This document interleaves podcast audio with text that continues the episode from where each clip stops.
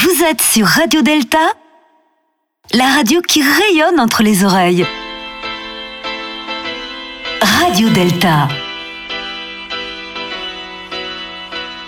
Gadu Reporter, le magazine des grands et petits reportages de Radio Delta.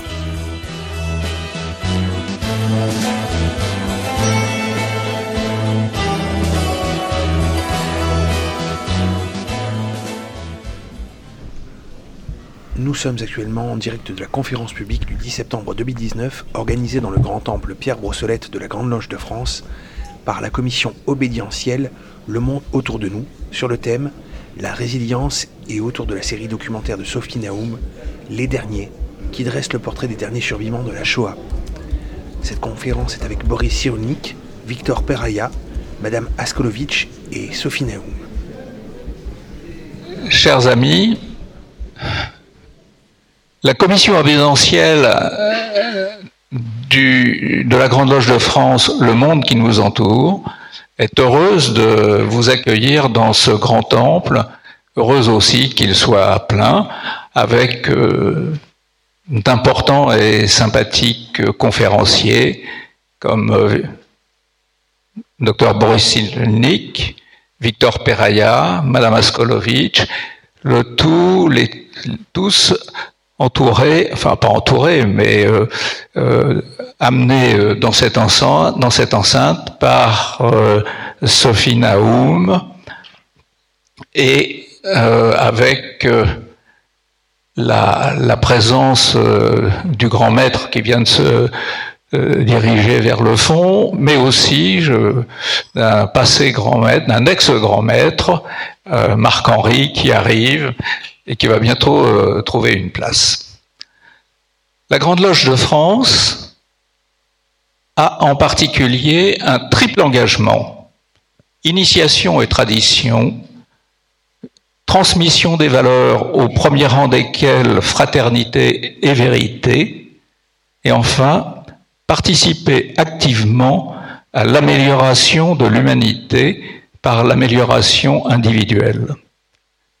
Ces trois éléments sont rassemblés dans les propos de ce soir. Grâce à Sophie Naoum, qui est réalisatrice depuis une, vingtaine d'années, qui a travaillé avec Arte, Antenne 2, M6 et euh, d'autres euh, chaînes sur euh, différents types de documentaires. Depuis trois ans, après avoir monté sa propre société de production, elle se consacre à une web série qui s'appelle Les Derniers pour maintenir la mémoire des victimes de la barbarie. Elle s'entretient et enregistre les survivants de la Shoah en cherchant à illustrer le drame qu'ils ont vécu, comment ils ont surmonté ces épreuves, mais aussi l'après-épreuve et comment ils ont reconstruit leur vie.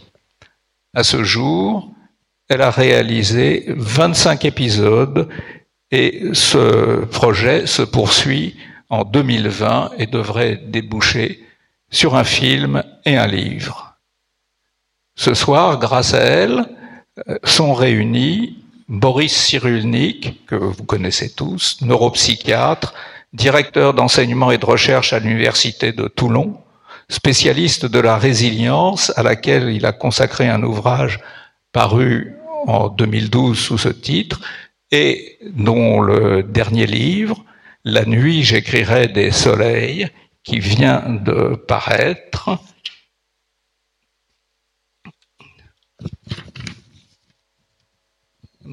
montre comment l'écriture est un moyen de se reconstruire. Comme vous le savez certainement, la rafle du Veldiv était une rafle nationale. Victor Peraya était en Bretagne avec ses parents. Il a été arrêté la veille de la rafle parisienne, séparé de ses parents, tandis que son père, était immédiatement déporté à Auschwitz où il fut assassiné.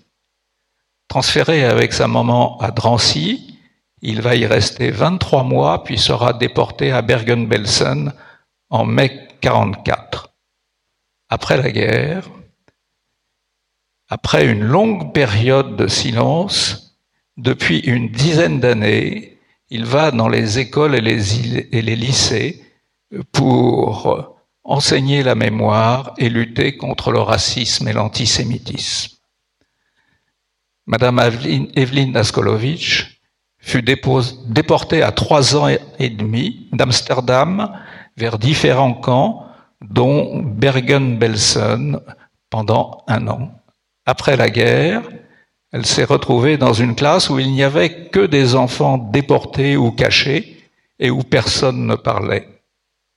Ce n'est que depuis une dizaine d'années, après la découverte d'un document sur Bergen-Belsen où son nom figurait, qu'elle prend conscience de son, de son histoire et s'exprime.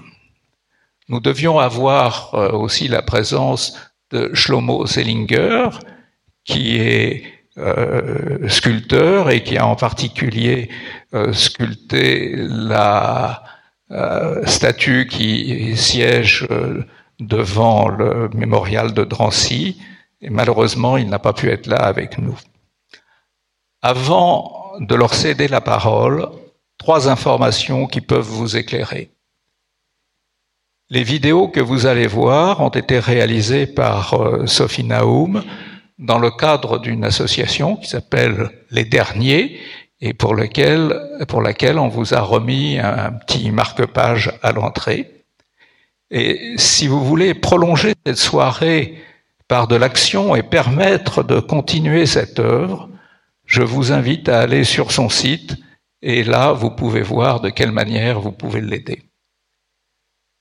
D'autre part, cette euh, réunion est diffusée en direct par visioconférence sur les différents sites provinciaux et étrangers de la commission Le Monde qui nous entoure eux-mêmes pourront poser des questions et vont participer à cette soirée. Euh, ces, différents groupes sont répartis sur l'ensemble de la France et à l'étranger, en particulier en Israël, où euh, nous avons euh, deux loges de la Grande Loge de France, où cette conférence va être suivie. Enfin, vous devez savoir que si cette réunion est filmée, aucun zoom et aucun close-up ne sera fait sur les visages et donc vous n'avez pas lieu de vous inquiéter sur la diffusion de euh, cette euh, conférence. Je vais donc maintenant céder la parole à Sophie pour qu'elle nous présente plus techniquement ses invités et que nous entrions dans le vif du sujet. Sophie? Merci, je me lève ou je reste? Non, comme ça. Euh, ben, merci de nous recevoir déjà, euh, et puis merci à tout le monde d'être venu si nombreux. Euh, peut-être que le mieux ce serait de diffuser la bande-annonce de mon projet pour que tout le monde voit bien ce que c'est, mais en tout cas, euh, ce que je peux juste vous dire en préambule, c'est que je suis très contente d'être là auprès de Boris Cyrulnik, de Victor Peraya et d'Evelina Skolovic. Euh, ça fait deux ans et demi, presque trois ans que je me bats pour ce projet, qui est un parcours du combattant. Mais euh, j'ai réussi à faire déjà 25 euh, épisodes, donc je suis très contente. Et en fait, euh, à chaque rencontre, je, j'ai vraiment l'impression de rencontrer des héros et, et pas des héros pour les raisons qu'on croit. C'est pas parce qu'ils ont survécu dans les camps, parce que la survie dans les camps, c'est vraiment à chaque fois une succession de miracles. Euh, Auschwitz, c'est 2% de survie. Donc euh, ces gens sont vraiment euh, passés entre les, entre les gouttes, miraculeusement. Mais par contre, c'est des héros pour ce qu'ils ont réussi à faire de leur vie après. Euh, et, et, en fait, plus j'en ai rencontré, plus j'ai été émerveillée par leur capacité de, de résilience et leur courage et l'élégance avec laquelle ils ont fait ça. Et c'est cette raison euh, pour laquelle je voulais être, enfin rencontrer euh, Monsieur Cyrulnik pour qu'il nous explique de manière un peu plus technique et scientifique ce que j'ai moi juste observé euh, empiriquement, euh, qui ressemble beaucoup à ce que vous racontez. Et puis évidemment, c'est aussi votre histoire. Vous-même, vous, n'avez pas parlé pendant 40 ans comme la plupart d'entre eux. Donc c'est ce, double regard qu'on aimerait entendre ce soir voilà, et vous voir échanger avec des témoins. Voilà, donc si on peut mettre la bande-annonce, et puis après, ça sera plutôt entre vous, en fait. Votre histoire. Vous-même, vous n'avez pas parlé pendant 40 ans, comme la plupart d'entre eux. Donc c'est ce double regard On arrive. Bonjour. Bonjour. Bonjour. Bonjour. Entrez. Passer des gâteaux au fromage et des strudels. Mais il fallait pas. Oh, c'est gentil. Moi aussi, j'avais préparé pour vous. Je me souviens plus très bien. Je raconte maintenant, mais personne ne peut comprendre, personne. Dans peu de temps, on sera plus là et c'est vous qui serez le seul en disant j'ai vu un témoin qui a vécu cette période. Vous allez devenir le témoin du témoin que je suis. Vous avez de la chance, c'est les derniers que vous prenez là. Oh, c'est gentil. Moi aussi, j'avais préparé pour vous. Est-ce qu'on arrive à avoir une vie normale quand on a vécu Et tout à fait normal, non. De la tête est un petit peu chamarrée, comme on dit. Je criais la nuit et mon mari me, me secouait. Il disait je m'étais fait un cauchemar. Et c'était toujours le camp. Je me levais comme si on m'avait appelé à l'appel plate. Ce cauchemar, je me voyais arriver sur cette ligne de chemin de fer sur le quai avec deux, deux de mes enfants en disant Mais comment je vais m'en sortir avec mes enfants?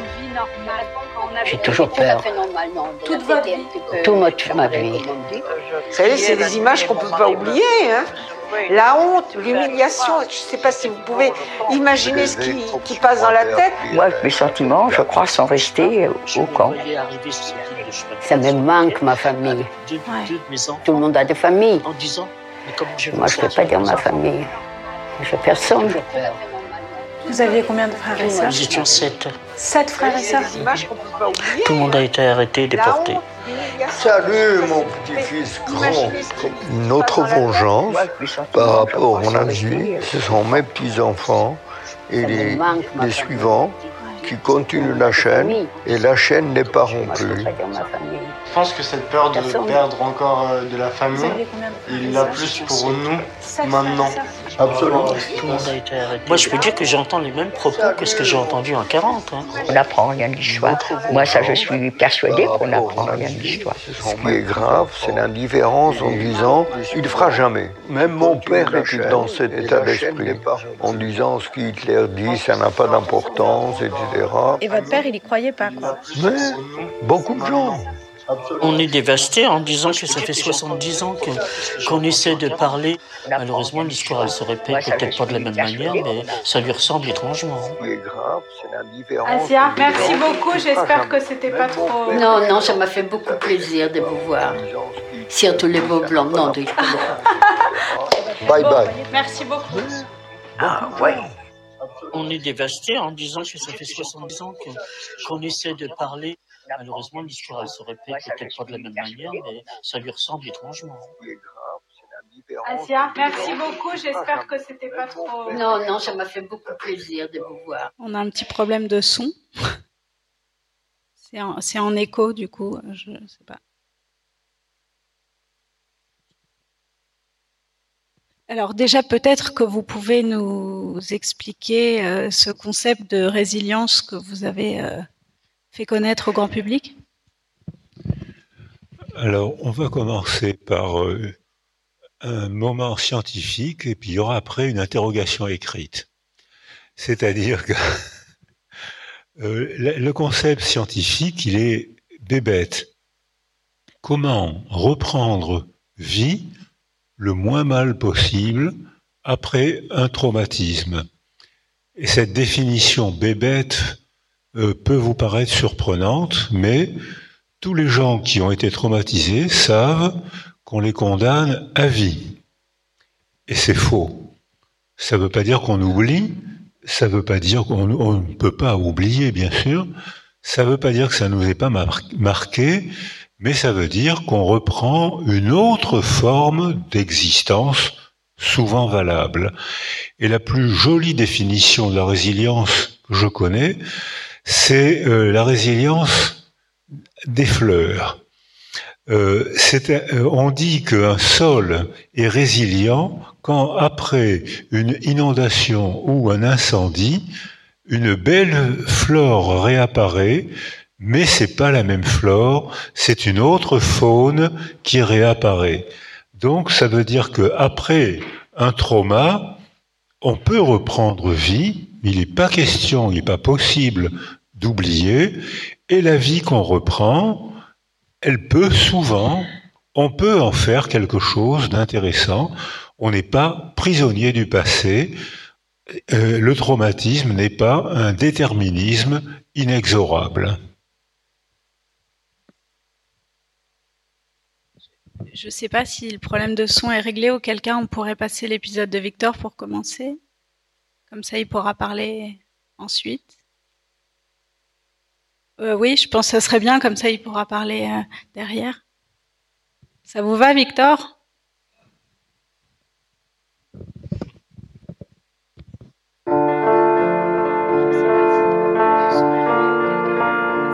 De Victor pour commencer.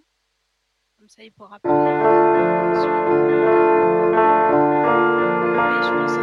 Aujourd'hui, j'ai rendez-vous avec Victor.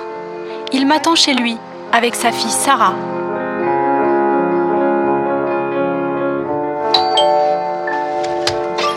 Bonjour. Bonjour. Merci de me recevoir. Oui, enchantée. je vous ai apporté le goûter.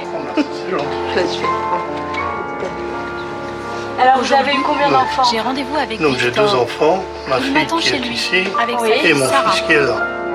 Victor est né en France. Il a grandi à Saint-Nazaire avec ses parents et son frère.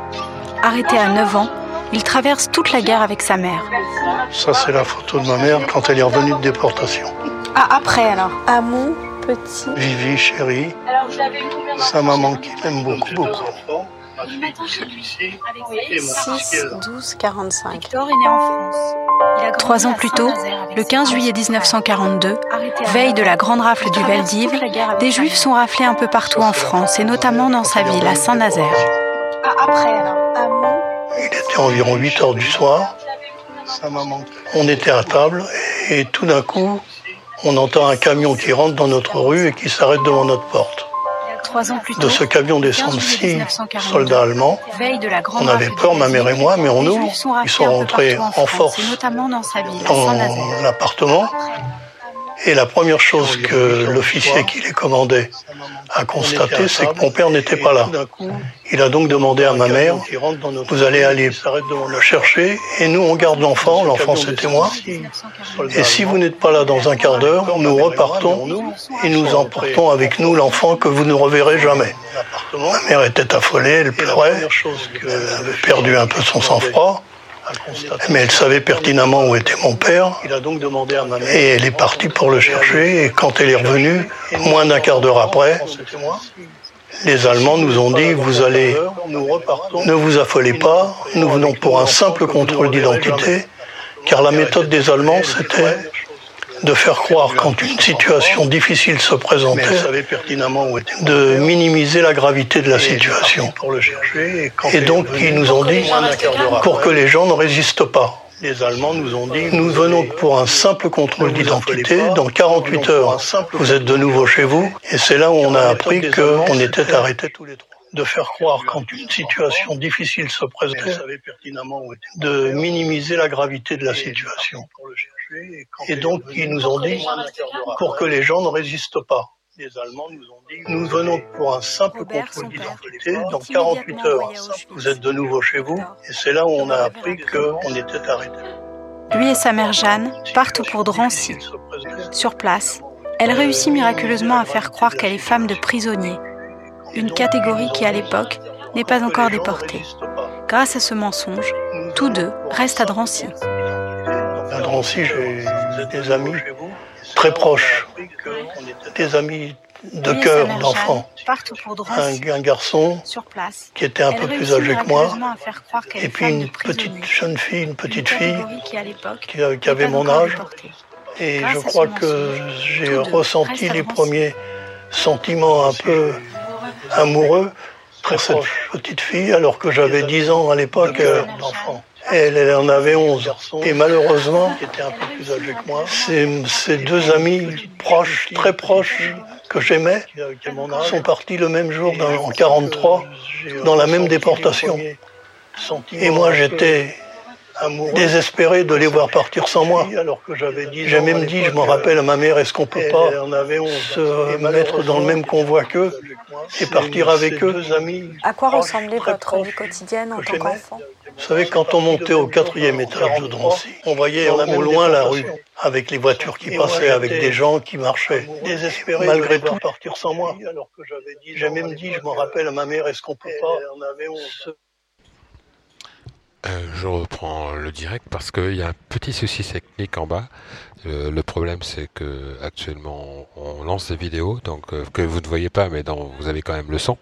Mais comme vous avez peut-être constaté, on entend deux fois le son de la vidéo avec à peu près une minute de décalage parce que le tout est retransmis en visioconférence sur des temples provinciaux et également sur Facebook. Donc euh, voilà, donc je pense qu'on va, je pense qu'il va être décidé d'interrompre la, ces gens que je vois là-bas la vidéodiffusion lorsque Eux, ils sont libres. on diffuse la vidéo. Mais vous demandiez à votre mère pourquoi on est là, qu'est-ce que c'est, enfin. Non, je savais que j'étais juif et qu'on arrêtait les juifs et, et c'est tout. Et c'est tout. Et je ne m'inquiétais pas pour l'avenir. D'abord, j'étais protégé, j'avais ma mère. Qu'est-ce qui peut m'arriver quand j'ai ma mère?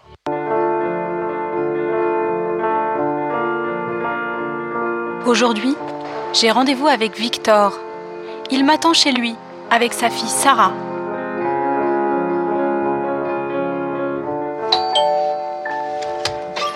Bonjour. Bonjour.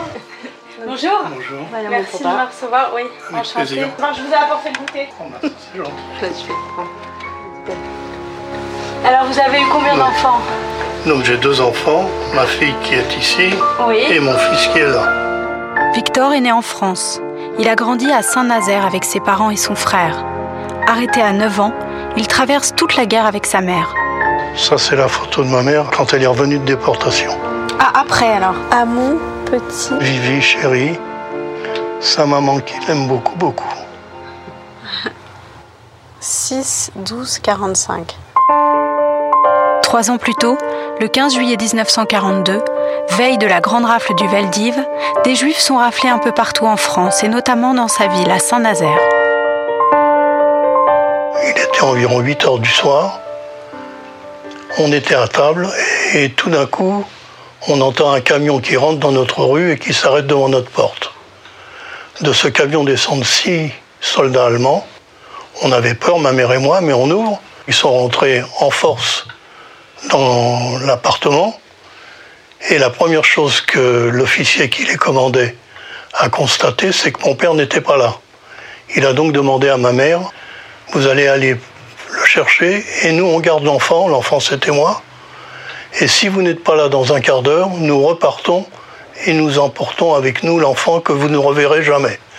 Ma mère était affolée, elle pleurait, elle avait perdu un peu son sang-froid, mais elle savait pertinemment où était mon père, et elle est partie pour le chercher, et quand elle est revenue, moins d'un quart d'heure après, les Allemands nous ont dit, vous allez, ne vous affolez pas, nous venons pour un simple contrôle d'identité, car la méthode des Allemands, c'était de faire croire quand une situation difficile se présentait, de minimiser la gravité de la situation. Et donc, ils nous Pour ont que dit les gens restent calmes. pour que les gens ne résistent pas. Nous venons pour un simple contrôle d'identité. Dans 48 heures, vous êtes de nouveau chez vous. Et c'est là où on a appris qu'on était arrêtés tous les trois. Mon frère était avec mes grands-parents à Paris. Il n'était pas là, mais s'il avait été là, il aurait été arrêté également. Et ma mère a eu toute sa vie le remords d'avoir été chercher mon père. Robert, son père, est immédiatement envoyé à Auschwitz. Victor ne le reverra plus. Lui et sa mère Jeanne partent pour Drancy. Sur place, elle réussit miraculeusement à faire croire qu'elle est femme de prisonnier, une catégorie qui à l'époque n'est pas encore déportée. Grâce à ce mensonge, tous deux restent à Drancy. À Drancy, j'ai eu des amis très proches, des amis de cœur, d'enfants. Un, un garçon qui était un peu plus âgé que moi, et puis une petite jeune fille, une petite fille qui, a- qui avait mon âge. Et je crois que j'ai ressenti les premiers sentiments un peu amoureux pour cette petite fille, alors que j'avais 10 ans à l'époque, euh, elle, elle en avait 11. Et malheureusement, ces, ces deux amis proches, très proches, que j'aimais, sont partis le même jour dans, en 43 dans la même déportation. Et moi j'étais désespéré de les voir partir sans moi. J'ai même dit, je m'en rappelle à ma mère, est-ce qu'on peut pas se mettre dans le même convoi qu'eux et partir avec eux? À quoi ressemblait votre vie quotidienne en tant qu'enfant? Vous savez, quand on montait au quatrième étage de Drancy, on voyait au, loin la rue, avec les voitures qui passaient, avec des gens qui marchaient. Et malgré tout, je pensais, je disais, ces gens que je vois là-bas marcher, eux, ils sont libres. Mais vous demandiez à votre mère pourquoi on est là, qu'est-ce que c'est enfin, Non, je savais que j'étais juif et qu'on arrêtait les juifs et, Et c'est tout. et c'est tout. Et je ne m'inquiétais pas pour l'avenir. D'abord, j'étais protégé, j'avais ma mère. Qu'est-ce qui peut m'arriver quand j'ai ma mère? Pourtant, au bout de 22 mois à Drancy, Victor est déporté à Bergen-Belsen, toujours avec sa mère. Et là, vous avez passé combien de temps? Là, j'ai passé presque un an. Quand on nous donnait le pain, une ration de pain de 4 cm, elle me donnait un petit centimètre à moi, en plus de, ma ration de pain personnelle. Et c'était un sacrifice énorme. Et je me rendais même pas compte, moi j'acceptais. Elle a été une mère formidable. Vous savez, si je suis revenu, c'est parce que j'ai eu ma mère avec moi tout le temps. Et si elle est revenue, c'est parce qu'elle était avec moi tout le temps. Puis un jour, sentant le vent tourner, les Allemands décident d'embarquer les prisonniers morts-vivants dans des wagons à bestiaux en direction de l'Allemagne. On était une nuit dans ce train. Ma mère, à un moment, a bougé et a gêné la personne qui était à côté d'elle. Et on était dépourvus de tout sens moral, de toute, toute, toute idée de- de fraternité. Et qu'a fait cet homme? Il n'a rien trouvé de mieux que de la brutaliser. Et moi, j'étais désespéré parce que j'étais très faible et que je pouvais rien faire. Ce jour-là, le désespoir de ma mère, ça m'avait complètement démoralisé. Et là, j'ai- dit à ma mère, j'en peux plus. Si c'est ça vivre, si vivre c'est souffrir, autant arrêter tout de suite. Maman pleurait. Elle m'a dit, il faut que tu résistes. On entendait effectivement le bruit du canon qui se rapprochait. Il faut que tu résistes, on va bientôt être libéré. Et la seule chose qui m'a fait réagir, elle m'a dit, si tu m'aimes, tu vas essayer de résister, tu vas revenir avec moi. Et c'est les Russes qui nous ont, qui nous ont libérés Mais dans le train? Dans le train. Victor a le typhus, mais il survit et est rapatrié avec sa mère. Il passe par le Lutetia. Vous savez, quand on est revenu de déportation, on a connu la misère. On n'est pas reparti de rien, on est reparti de moins, moins, moins, rien. Moins que rien. C'est-à-dire que nous, on a eu On une n'avait enfance. vraiment euh, plus rien, ni sur le plan matériel, ni sur le plan des idées, ni sur le plan de la personnalité. Il a fallu tout, tout, tout reconstruire, de se refaire une santé, mais même pas physique, une santé morale. Oui. Parce qu'on est déstabilisé par ce qu'on avait vu, de ces cadavres qu'on a vus, que j'ai vus allongés par terre, qu'on n'était plus vraiment des êtres humains normaux. Et pendant 40 ans, moi, j'ai pas pu parler. J'ai pas parlé à ma femme, j'ai pas parlé à mes enfants. Et j'ai essayé de vivre avec ça sans communiquer. J'avais quelque chose là qui me bloquait. Mais j'avais honte un petit peu de ne pas avoir possibilité de, de dire à mes enfants. Ma fille, elle m'a posé beaucoup de questions. Petite? Petite, C'était impossible d'avoir une réponse. C'était, je posais pourtant des questions, mais il n'y avait rien à faire et il ne me répondait pas. c'était des non-dits. C'était. euh, il me répondait pas, il me, ré- il me- enfin, la réponse était plutôt quelque chose euh, qui faisait que je. qu'il fallait pas continuer, quoi, en fait. Et comme je ne pouvais pas parler, j'ai décidé d'écrire. Oui. J'ai mis six ans à écrire un texte. Et on ne le savait pas, nous. hein. C'est même pas moi qui l'a donné, c'est à mon frère. Le jour de, de son anniversaire de ses 40 ans, il lui a offert ça comme cadeau. Oh, comment il a réagi? Mal.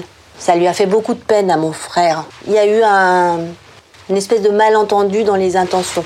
Euh, euh, lui, pour lui, je pense pour mon père, ça devait être le plus beau cadeau du monde qu'il lui offrait. Parce qu'il pouvait enfin. Parce qu'il lui enfin, il lui offrait euh, quelque chose de précieux qu'on n'avait jamais réussi à avoir. Et mon frère, c'était c'est quelque chose de tellement lourd pour lui. D'ailleurs, il n'est pas capable d'être là à côté de nous sans pleurer. Enfin, c'est quelque chose de très douloureux pour lui. Donc, il a reçu ça comme quelque chose qui lui faisait mal, en fait. Puis alors moi, j'étais évidemment très en colère hein, parce que c'était pas à moi qu'il l'avait donné. Et vous avez l'impression que ça vous a marqué, vous? Enfin, est-ce que ça a eu des incidences, vous pensez, sur votre vie personnelle? Ah bah, c'est sûr. Euh, eux, ce qu'ils nous ont transmis, c'est une force.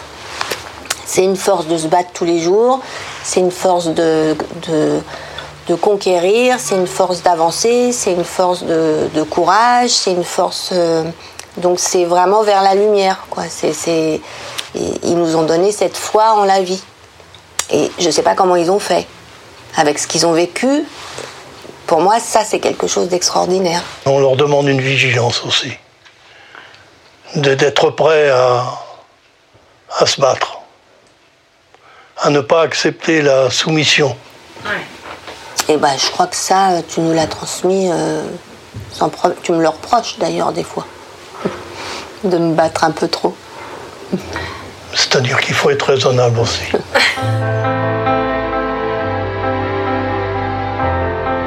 bon, bah merci beaucoup. Le plaisir a été pour moi. Si plaisir était. Ah, c'est-à-dire?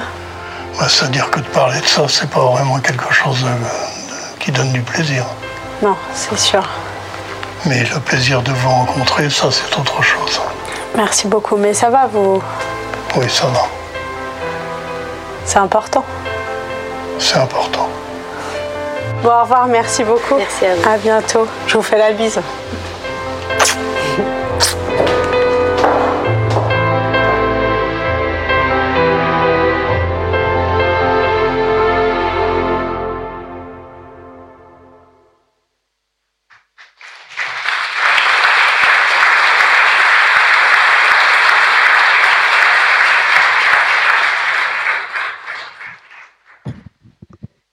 Merci Victor et je, vais peut-être passer tout de suite la parole à Boris Cyrulnik parce que je sais que Victor est très ému et très impressionné de vous rencontrer. Il a préparé tout l'été euh, cette conférence, il a lu tous vos livres, il est incollable, je pense qu'il aura la meilleure note à l'interro. Donc euh, je, vous laisse euh, vous adresser à lui peut-être. Alors, j'ai le droit de parler maintenant? Alors, le, ce qui m'a, le témoignage est, très stimulant, non seulement pour la manière de se remettre à, vivre, mais surtout pour essayer d'expliquer le malentendu entre vos enfants. C'est que vous faites, dans votre esprit, c'est je vais leur faire le cadeau, ils vont enfin avoir un père authentique qui va tout expliquer parce que pendant des années, j'ai écrit ce que je ne pouvais pas dire parce que j'avais pas la force émotionnelle de le dire et parce que ma culture me faisait taire. Je viens de paraphraser Primo Levi. J'écris ce que je ne peux pas dire parce qu'on me fait taire. Et le malentendu entre vos enfants est inévitable. C'est que il n'y a pas de fait qui soit interprété de la même manière par nous tous. Chacun d'entre nous dans cette salle, on a une histoire différente, on a un développement différent, donc le même fait va prendre pour chacun d'entre nous une signification différente. Donc pour votre fils, ça a peut-être été un choc dont je ne connais pas la signification, mais il aurait dû le cacher, il aurait dû me le dire avant, alors que pour votre fille, ça, peut, ça a peut-être été enfin je vais pouvoir aimer un vrai père parce que avant je trouvais qu'il avait une curieuse manière de parler. C'est moi qui interprète. Hein. Et cet événement me fait penser que j'ai eu l'occasion de rencontrer deux frères et une sœur qui, à la même époque que vous, euh, sont dans la rue avec leur mère et leur mère est arrêtée devant leurs yeux. C'était l'époque où euh, Laval n'avait pas encore fait passer sa loi ordonnant d'arrêter les enfants aussi. Donc ils arrêtent la mère et les enfants se retrouvent tout seuls dans la rue. L'aîné, 12 ans, euh, dit Maman n'est plus là, euh, ma vie est finie, je je peux plus rien faire. Le numéro 2, cadet, 10 ans, dit Maman n'est plus là, à nous de nous prendre en charge maintenant. Et le numéro 3, une petite fille de 7 ans, dit Maman n'est plus là, je lui en veux de nous avoir abandonnés. Je revois les deux frères et je revois la sœur à Perpignan, il n'y a pas longtemps. Elle a un peu vieilli, elle a pris quelques années, et elle est en compagnie de son mari. Et je lui rappelle ce souvenir, et elle dit, j'en veux encore à maman de nous avoir abandonnés. Stupeur du mari qui dit, mais qu'est-ce que tu racontes? T'as bien vu que ta mère était arrêtée devant toi Consciemment, je sais que ma mère a été arrêtée, mais affectivement, c'est comme si elle nous avait abandonnés. C'est-à-dire que de toute façon, un fait est toujours interprété. Et c'est pour ça qu'on n'est jamais d'accord. Et puis en plus, on n'a pas la même mémoire. La mémoire, c'est pas le retour du passé. La mémoire, c'est la représentation du passé. C'est-à-dire qu'on va chercher dans son passé les images et les mots avec lesquels on va pouvoir construire un récit qu'on va adresser à quelqu'un. C'est-à-dire qu'on est toujours dans l'anticipation.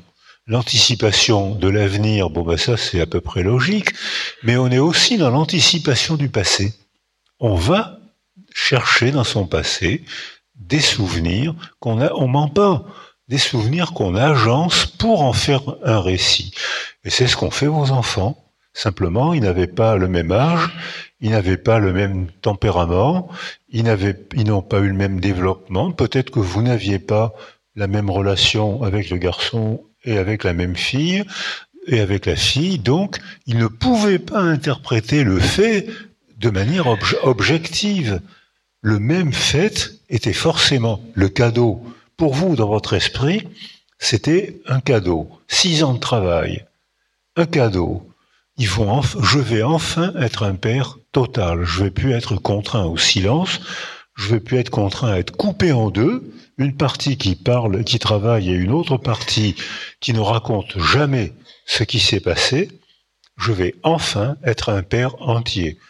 Manque de chance le fils comprend pas ça comme, comme un, reçoit pas ça comme un cadeau, et la fille l'interprète de manière différente. Donc probablement, ça a dû faire un petit règlement de compte entre le frère et la sœur. donc, vous n'êtes pas obligé de recommencer ce soir. Hein, vous êtes pas. Donc, je pense que et ça, cet, exemple, cet événement qui vous est arrivé, je crois que nous tous dans la salle, on peut témoigner qu'il nous est arrivé des choses identiques. Moi, je dois dire que l'écriture de, ce livre a un mérite quand même, pour moi, très important, c'est que, alors que j'avais un blocage et que je ne pouvais pas parler et que je ne pouvais pas répondre aux questions de mes enfants, eh bien, ça m'a délivré. J'ai eu l'impression de me débloquer complètement de ce qui me paralysait et ce qui me bloquait le, la parole. Et après, j'ai pu parler petit à petit, à tel point d'ailleurs que maintenant, non seulement je parle à mes enfants, mais je vais dans les lycées et les collèges pour parler aux jeunes, pour leur expliquer ce qu'a été la Shoah et pour les sensibiliser contre les les dangers que représentent le racisme et l'antisémitisme. Et je crois que cette, cette écriture a été pour moi une grande délivrance. Car je ne m'expliquais pas non plus pourquoi je ne pouvais pas parler. J'essayais de trouver des raisons. J'en ai trouvé quelques-unes, mais je ne suis pas sûr d'avoir trouvé les bonnes. Notamment je voulais pas de compassion, je voulais pas de pitié quand je racontais.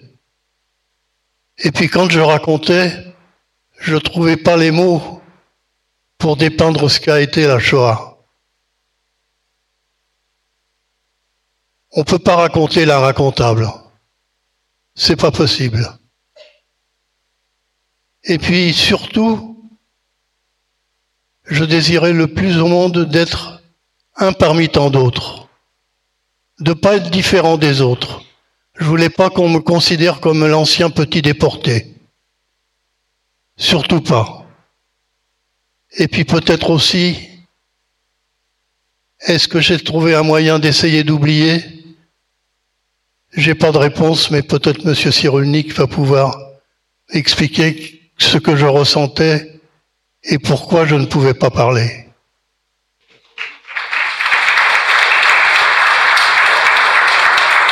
Alors pardon, je, je. Euh, il faut savoir que la plupart des témoins n'ont, comme vous, pas parlé pendant 40 ans. Euh, Monsieur Cyrulnik n'a lui-même pas parlé pendant 40 ans et il m'expliquait justement, il va le faire bien, bien évidemment mieux que moi. Euh, cette chose qui a été, enfin, le, fait que la plupart d'entre vous se soient mis des œillères pendant plusieurs années aussi pour pouvoir avancer dans la vie et, construire avant de, repenser à ça. Enfin, je paraphrase, je vous laisse, voilà, en parler. Mais je veux dire que c'est le cas de la plupart des déportés qui n'ont pas parlé 40 à 50 ans. La plupart des survivants euh, ou des revenants, on peut dire les revenants plutôt que les survivants, euh, ne pouvaient pas parler. D'une part parce que émotionnellement c'était trop difficile à dire, et parce que la culture nous faisait taire. C'est-à-dire que euh, c'était difficile à dire parce que ce qui est, arrivé était hors culture. C'était impensable de, on n'osait pas penser que des hommes auraient pu faire ça à d'autres êtres humains. C'était pas pensable. Donc la, culture, et puis en plus de ça, parce que je sais pas si on a le même souvenir, mais dans les souvenirs d'après-guerre, les années d'après-guerre, il y avait une très grande gaieté en France euh, il y avait des balles partout, il y avait des, des, des, chanteurs dans la rue, il y avait un optimisme, le cinéma incroyable, le cinéma recommençait à glorifier la France, et notamment glorifier les résistants, et on avait probablement, les adultes avaient probablement besoin de réparer une, une grave blessure, parce qu'il y avait la, la blessure de l'armée française qui, euh, qui était parti en courant. Et puis surtout, euh, il y avait la, la, blessure du gouvernement de Vichy, qui avait collaboré avec le nazisme. Et il a fallu attendre Jacques Chirac pour que cette reconnaissance soit officielle. Alors on le savait, on n'en parlait pas trop. Donc on n'est pas les seuls à s'être tus. Hein on se taisait parce que c'était difficile à dire, mais autour de nous, tout le monde se taisait, et parfois même dans, les familles. Euh, Primo Levi raconte que quand il est à Auschwitz, euh, il rêve du repas familial parce que bien sûr, il pense qu'il va survivre. Il rentre chez lui, à Turin, il s'entend très bien avec sa famille avec sa sœur, on le fête, il y a le repas familial, il commence à raconter, à témoigner, et il écrit dans euh, Rescapé naufragé, il écrit Dès que j'ai commencé à parler, la glace est tombée sur la table. Sa sœur, qu'il aimait bien, se lève et se trouve une occupation ailleurs pour ne pas entendre ça. Donc le déni dont vous venez de parler, et dont votre serviteur a été, on a été co-auteur du déni, on a fait la même chose, hein, et on n'est pas les seuls, tout le monde a fait ça, presque tout le monde. Et le, déni, tout le monde y a participé. Et les enfants qui survivants, euh, qui ont été envoyés aux États-Unis par l'œuvre de secours des enfants, sont tombés dans une culture où on ne les a pas fait taire. Et eux, dès à peine arrivés, ils ont témoigné comme peuvent le faire des enfants, c'est-à-dire sans agression, en s'étonnant, en demandant des explications. Et eux, ils n'ont pas, connu ce clivage dont vous témoignez et dont je témoigne aussi et d'autres personnes aussi. Ils n'ont pas connu ce clivage parce que quand ils sont arrivés aux États-Unis, Je pense à un ami qui, bien sûr, est devenu, euh, son père était tailleur, donc il est devenu professeur de psychiatrie à, Philadelphia. Et euh, il arrive à Philadelphia, il a 11 ans. Il arrive à Philadelphia, c'est une brave famille. Lui, il est camionneur. Et le camionneur, rustique, très simple, lui dit, écoute, Là, tu as l'église, là, tu as le temple, là, tu as la synagogue, choisis. Comment voulez-vous qu'il se taise? Pourquoi voulez-vous qu'il se taise? On lui demande de s'exprimer, on lui donne sa place.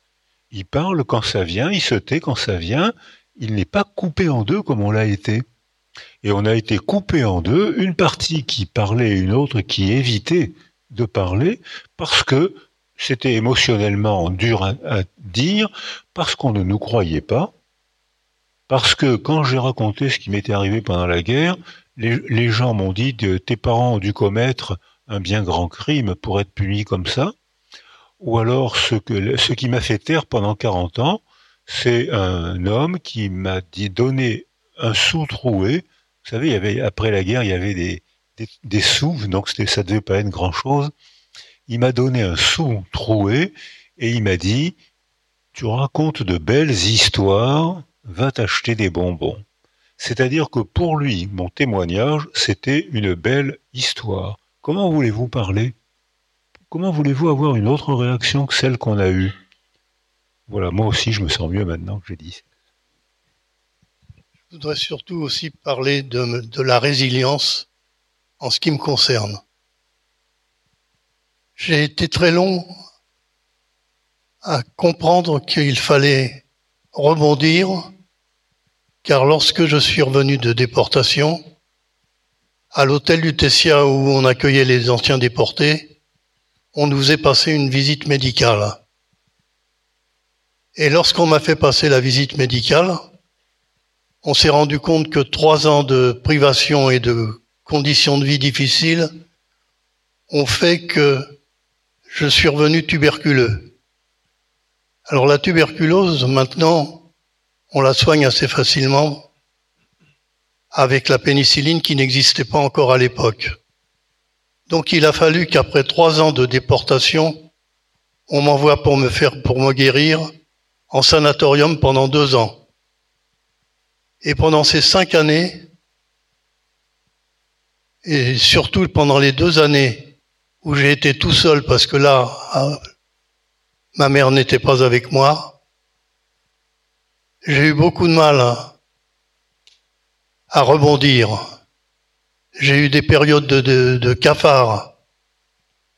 J'avais pas, j'avais personne pour pouvoir me m'aider à cette résilience. Et ça a été beaucoup plus long que, que normalement. Elle n'a commencé cette résilience qu'après mon retour du sanatorium, où j'ai pu reprendre mes études que j'avais laissées pendant cinq ans, à l'âge de neuf ans. Et la reconstruction a été longue et difficile. Mais j'y suis parvenu, malgré tout, et j'en suis fier.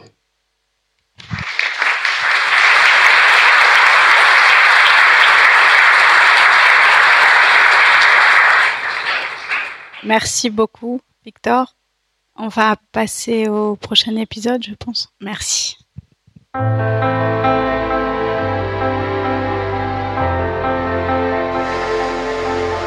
Aujourd'hui, j'ai rendez-vous avec Evelyne. Elle est née en 1938, un an seulement avant le début de la guerre. Et c'est toute petite qu'elle a été déportée. Bonjour. Bonjour Evelyne avec sans cela. Alors Evelyne Non, Evelyne. Bonjour, je vous fais la bise. Merci de me recevoir. Mais c'est moi qui vous remercie de venir. Je vous ai apporté le goûter. En plus, le goûter. Oui. Evelyne a eu deux enfants et sept petits-enfants. Ah, vous avez euh, plein de photos partout. Oui, là je suis dingue de photos. Ils sont partout. De toute façon, les photos, c'est un culte chez moi. Ah oui. Grâce aux photos et aux documents qu'elle a récupérés, elle va nous raconter les étapes d'un passé dont elle ne se souvient que très peu. Mon papa, ma maman, quand ils étaient fiancés, très romantiques. À l'origine, sa famille est allemande, mais avec la montée du nazisme, une bonne partie fuit le pays. Evelyne et ses parents restent en Europe. Ça, c'est ma grand-mère, la maman de ma mère, avec son mari, le jour de ses fiançailles, je crois, et, son frère. Et donc, eux sont partis Eux sont, eux sont partis en Argentine. Et vos autres grands-parents? Ils sont partis, euh, ma grand-mère en fumée à Sobibor et mon grand-père encore à Westerbork, dans un camp, mais dans un lit. Il y a une photo que j'aime beaucoup, mais j'arrive pas à l'attraper. Vous voulez que je l'attrape Celle-là Oui. Vous êtes plus grande que moi. Moi, je, moi, je rapetisse. C'est une photo, c'est ah, la seule photo que j'ai de mes grands-parents paternels. Mais donc là, vous avez quel âge? Je dois avoir trois ans et demi. Donc en fait, vous, vous avez été déporté quasiment. Euh, J'ai été déportée. On, est, on a été pris euh, en mars 43. Donc un an après ça. C'est très rare d'être revenu en, ayant été déporté si jeune. Vous êtes la Benjamin ou la plus jeune Mais je dois faire partie des plus jeunes. Plus jeunes, hein je pense. C'est de Hollande où ils se sont réfugiés qu'elle et ses parents sont déportés. Son père avait la conviction que ce pays, resté neutre pendant la Première Guerre mondiale, serait un endroit sûr pour les Juifs. Et ça, c'est une photo qui date de juillet 42. Pendant la guerre. Où je suis là. Et c'est une petite classe que avec des petits enfants juifs, parce que les enfants n'avaient plus le droit d'aller dans des écoles juives. Et donc c'est cette dame qui a fait une petite classe. Mais où? À Amsterdam? Enfin, c'est très simple, il n'y en a que quatre qui sont revenus. De tout cela? De tout cela. Elle, elle est revenue, c'est avec sa sœur, avec moi, ça fait trois, et cette petite fille-là. Et tous les autres ont été gazés.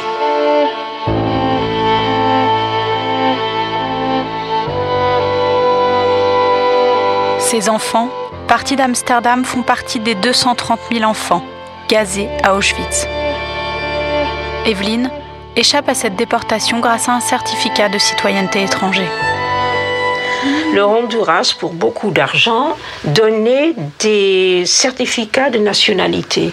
D'accord. Le côté intéressant était que le Honduras n'était pas en guerre avec l'Allemagne.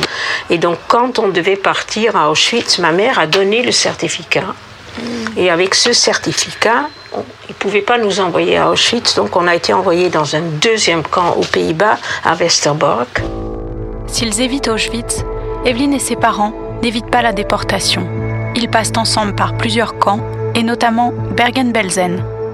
Nous, les enfants, dans les camps, euh, surtout à Bergen-Belsen, où je suis quand même restée un an, et il y a un petit garçon dans une école, dans un CM2, qui m'a dit Mais qu'est-ce que vous faisiez, madame? Et j'ai réfléchi et j'ai dit, mais on faisait rien. Alors il a dit rien. Vous étiez combien? Vous savez Il y avait quand même beaucoup d'enfants à Bergen-Belsen. C'est spécifique de Bergen-Belsen. Et donc les enfants, on était livrés à nous-mêmes, mais on ne jouait pas non plus ensemble. Vous vous parlez même pas On ne parlait pas. Et ce qui est fou, quand on est sorti de Bergen-Belsen, qu'on nous a amenés dans ce camp d'internement, British Internee Camp. Et quand on est sorti du train et qu'on nous a donné à manger euh, et à boire, et, on est redevenus des enfants. Je me rappelle qu'on a fait des bonhommes de neige. Je me rappelle très bien. La, la boule, j'avais peur au début. Mais ça veut dire que dès que vous êtes sorti, vous avez. Euh, on est redevenus des enfants. Mais surtout, vous avez des souvenirs. Oui. C'est-à-dire que les souvenirs reprennent. Quand quelque chose se passe. C'est évident. Oui, c'est sûr. J'ai appris à lire, j'ai appris à écrire. Il y a eu euh, une amie de ma mère et ma mère, ils ont fait des petites classes. Et donc, elle m'a euh, réappris à monter, à descendre un escalier. Parce que dans le camp, il n'y avait pas d'escalier. Et moi, je me faisais un pied, puis l'autre à côté, puis un pied, l'autre. Non, non, non, non, non. Et pendant trois mois, matin et soir, il fallait que je monte un escalier jusqu'à ce que j'ai réussi à monter, à descendre euh, normalement en escalier. Voilà, je vais vous montrer quand même l'album de photos. C'est la seule chose, je crois, que mes parents ont retrouvé la guerre.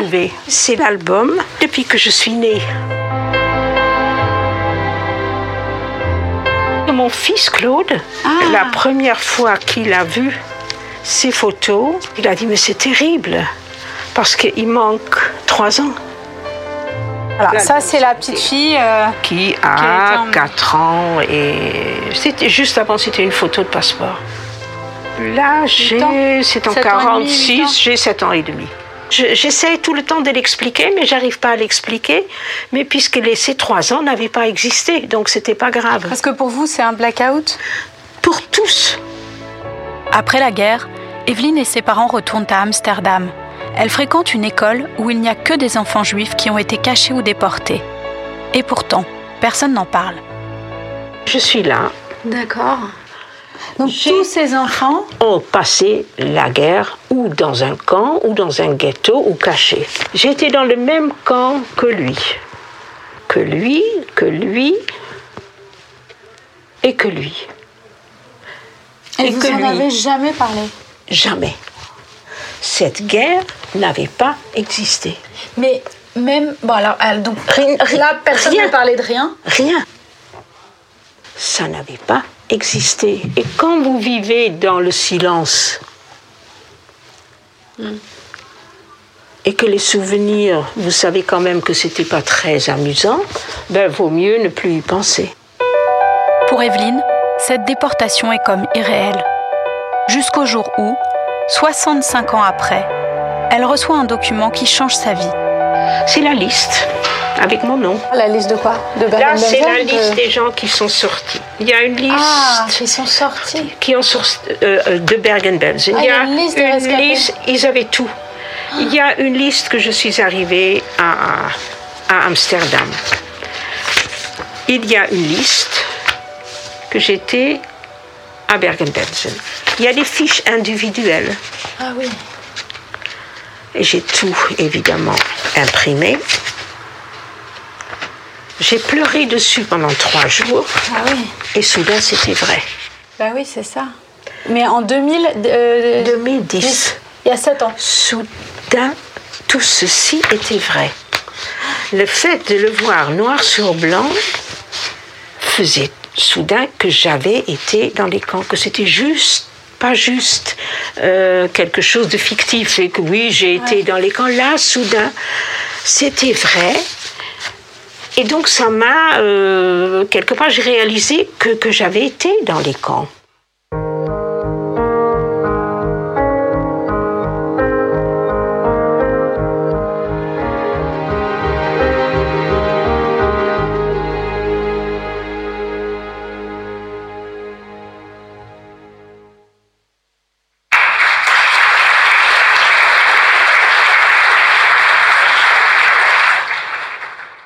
Je peux le dire, je suis.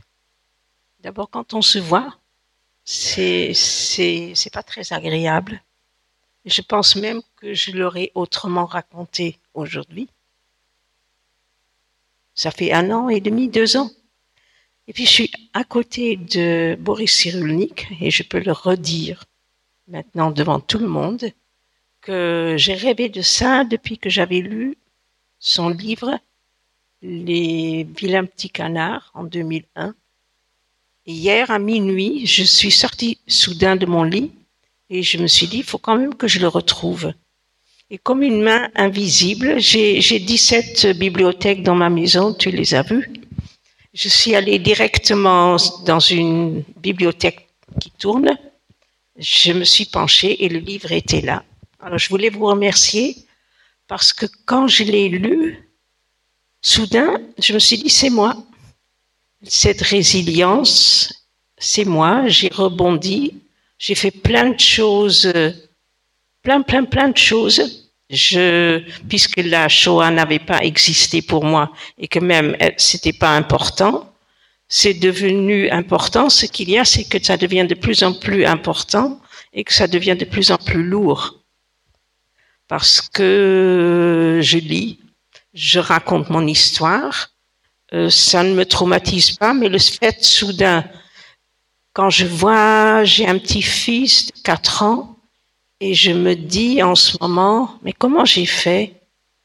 Mais apparemment, j'avais envie de vivre puisque j'étais très malade, j'ai failli mourir dans un camp, et je pense que l'amour de la vie euh, ne m'a jamais quitté. Alors je ne sais pas ce que vous, vous avez à me dire, parce que là j'ai une psychanalyse sur mesure. Non, non, je pense. Mais alors, ce que j'ai envie de répondre, c'est que cet amour de la vie, probablement, puis vous aussi, Victor, et puis nous tous, probablement vous la devez à votre mère.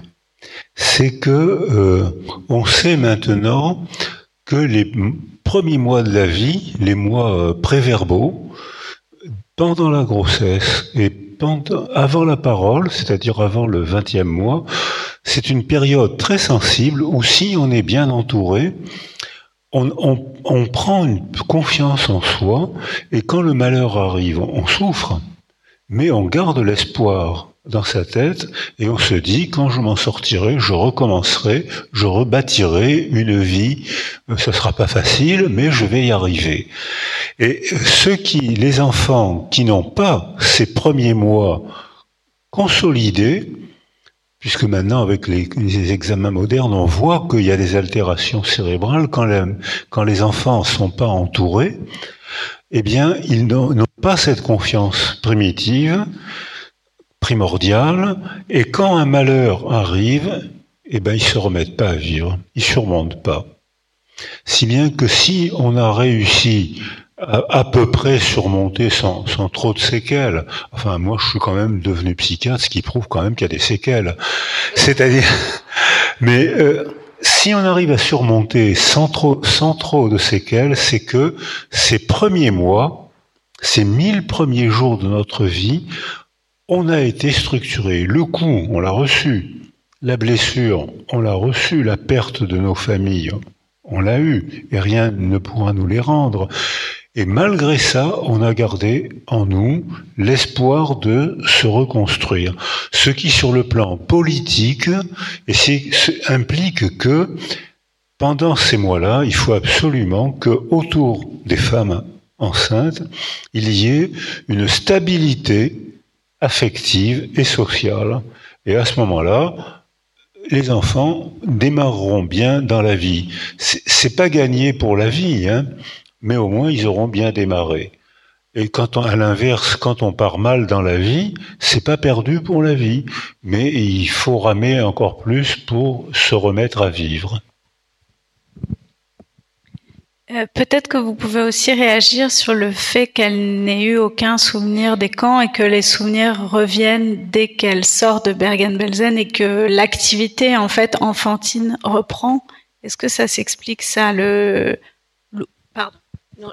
J'ai quand même quelques souvenirs. Je pense que c'était ça.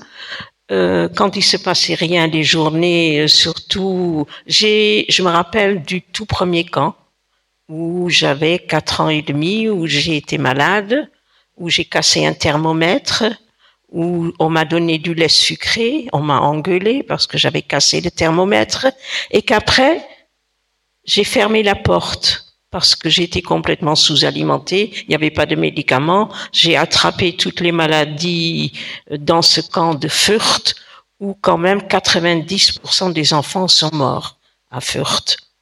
Et, et après, j'ai le deuxième camp, je n'ai aucun souvenir. Et ça reprend à Bergen-Belsen quand il se passe quelque chose. Il y avait un bombardement et j'ai voulu voir si c'était vrai. J'ai demandé à quelqu'un dans une association qui est plus âgé que moi, j'ai dit, est-ce que tu te rappelles qu'il y avait un bombardement, les Américains se sont trompés. elle m'a dit, oh oui, mais j'étais contente que j'avais vraiment le souvenir. Quand on a un souvenir et que ça, que c'est la vérité, c'est pas quelque chose euh, qu'on vous a raconté. Et de toute façon, on m'a rien raconté, puisque pour mes parents, les enfants n'étaient pas concernés. C'était ça qui était presque la clé, parce que j'ai écrit un, une nuit, j'avais 50 ans, j'ai écrit des souvenirs. Et mon mari a trouvé ça, il était rédacteur en chef de l'Arche, il les a publiés, et je n'ai eu aucune réaction. Il n'y a que trois personnes qui, ont réagi à cet article. C'était Elie Wiesel, qui connaissait mon mari, Henri Boulavko, peut-être qui avait été à Auschwitz, et un écrivain. Et pour le reste, tous mes amis, personne en a parlé. Et donc c'était très rassurant pour moi, je n'avais pas besoin de me rappeler. Et ma mère qui a lu l'Arche m'a téléphoné, elle a dit c'est drôle que tu écris ça, je ne pensais pas que tu étais concerné. Et c'est ça je crois, qui, qui a fait que c'était très rassurant, je n'étais pas concernée. Et les papiers, oui, soudain la porte s'est ouverte, mais quand pendant si longtemps on n'a pas besoin de se rappeler, c'est beaucoup mieux. Alors c'est beaucoup mieux parce que ça, protège de l'angoisse, mais euh, ça, ça transmet quelque chose et ça revient. Donc c'est pas réglé, c'est enfoui parce qu'on n'est pas concerné, c'est enfoui mais c'est pas réglé. Alors il n'y a de mémoire que s'il y a des relations. Les enfants, quand j'ai travaillé avec les petits Roumains euh, après la chute de Ceausescu, où là aussi il y a une, une tragédie humaine incroyable, euh, les enfants n'avaient aucun souvenir de cette période où ils étaient incroyablement mutilés mutilés psychiquement et parfois physiquement. Mais il n'y avait, pas de relation, personne leur parlait, personne jouait avec eux, il n'y avait rien à mettre en mémoire. Je ne peux mettre en mémoire que ce que vous y mettez, vos sourires, vos colères, vos acquiescements, vos froncements de sourcils. Elle sourit, donc ça je vais le mettre en mémoire. Donc ça je peux le mettre en mémoire. S'il n'y a rien, Qu'est-ce qu'il n'y a rien dans ma mémoire Je suis personne. S'il n'y a pas quelqu'un d'autre autour de moi, enfant, je suis personne. Ça, c'est le paradoxe de la condition humaine. Alors, comme vous l'avez dit, ça protège de, la souffrance. C'est d'ailleurs sûrement une réaction de défense, hein, si ça permet de pas souffrir. Et puis quand on vieillit, et quand la vie revient, qu'est-ce qu'on fait d'un trou? Dans la représentation de soi. Qu'est-ce qu'on fait d'un vide? C'est le vide qui déclenche l'angoisse du gouffre. Quand on est au bord d'une falaise, et quand au bord d'un précipice, et qu'il n'y a rien à se représenter, on a l'angoisse du vide. Alors, d'où on est contraint à mettre des mots, à mettre des récits. Alors, on fait ce qu'on peut. Il y en a qui font des peintures, d'autres qui écrivent, d'autres qui chantent, d'autres qui font des films, d'autres qui s'engagent dans la vie quotidienne avec un courage morbide. C'est-à-dire qu'il y, y, a des gens qui se mettent à travailler de manière morbide et qui, paradoxalement, parmi les survivants de la Shoah, il y a eu un nombre anormalement élevé de réussite intellectuelle et de réussite sociale. Parce que, ou bien on reste mort, psychiquement, physiquement, c'est la plupart des, cas, ou bien on reste mort psychiquement, il n'y a rien, ou bien si la vie revient en nous, on est atteint d'une maladie délicieuse, la rage de comprendre. Il faut absolument comprendre ce qui nous est arrivé, et on est atteint d'un courage morbide on devient capable de travailler comme des fous, 18 heures par jour, ce qui explique la grande réussite. Et la, la grande réussite sociale ou la grande réussite intellectuelle, c'est pas un signe d'intelligence, c'est un bénéfice secondaire de la névrose.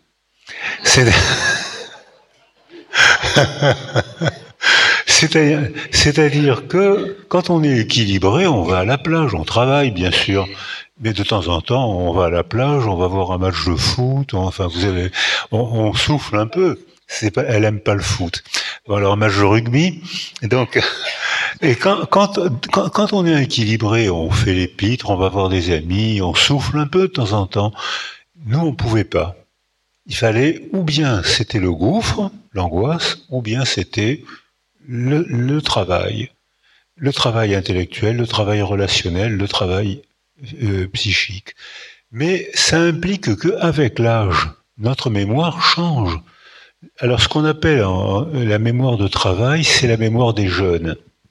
C'est-à-dire qu'à 20 ans, à 25 ans, euh, ils mettent la clé de la voiture là, et puis ils vont jardiner, ils vont parler avec un copain, et trois heures après, ils savent où est la, clé de la voiture. Moi, je, je, mets, si je fais pas attention où je mets la clé de la voiture, je mets trois heures pour retrouver la clé de la voiture.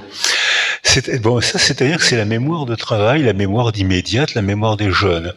Si on a travaillé ce qui nous est arrivé en parlant, en écrivant, en peignant, en s'engageant dans une association, dans un parti politique, dans une, dans une œuvre philosophique, on a remanié la représentation de ce qui nous est arrivé. Et alors, à ce moment-là, le passé ne revient pas. Alors que quand on, s'est isolé, on s'est protégé, on a moins souffert. Mais dans ce cas, on est étonné de voir, j'avais beaucoup de patients qui me disaient, ça me revient 60 ans après, comme si ça venait d'arriver. C'est-à-dire que si on est contraint au travail, on est contraint à la relation, sinon on est soumis au passé. Je voulais juste dire que je n'ai pas rien fait. Justement, j'étais très active. J'ai fait plein d'autres choses. J'ai été pour les femmes euh, battues, pour les femmes qui n'obtenaient pas le divorce, les droits de l'homme, euh, toutes sortes de choses. Donc, je n'ai pas été oisive. Et c'est dans ce sens-là que je pense que j'ai bien répondu. Mais, absolument.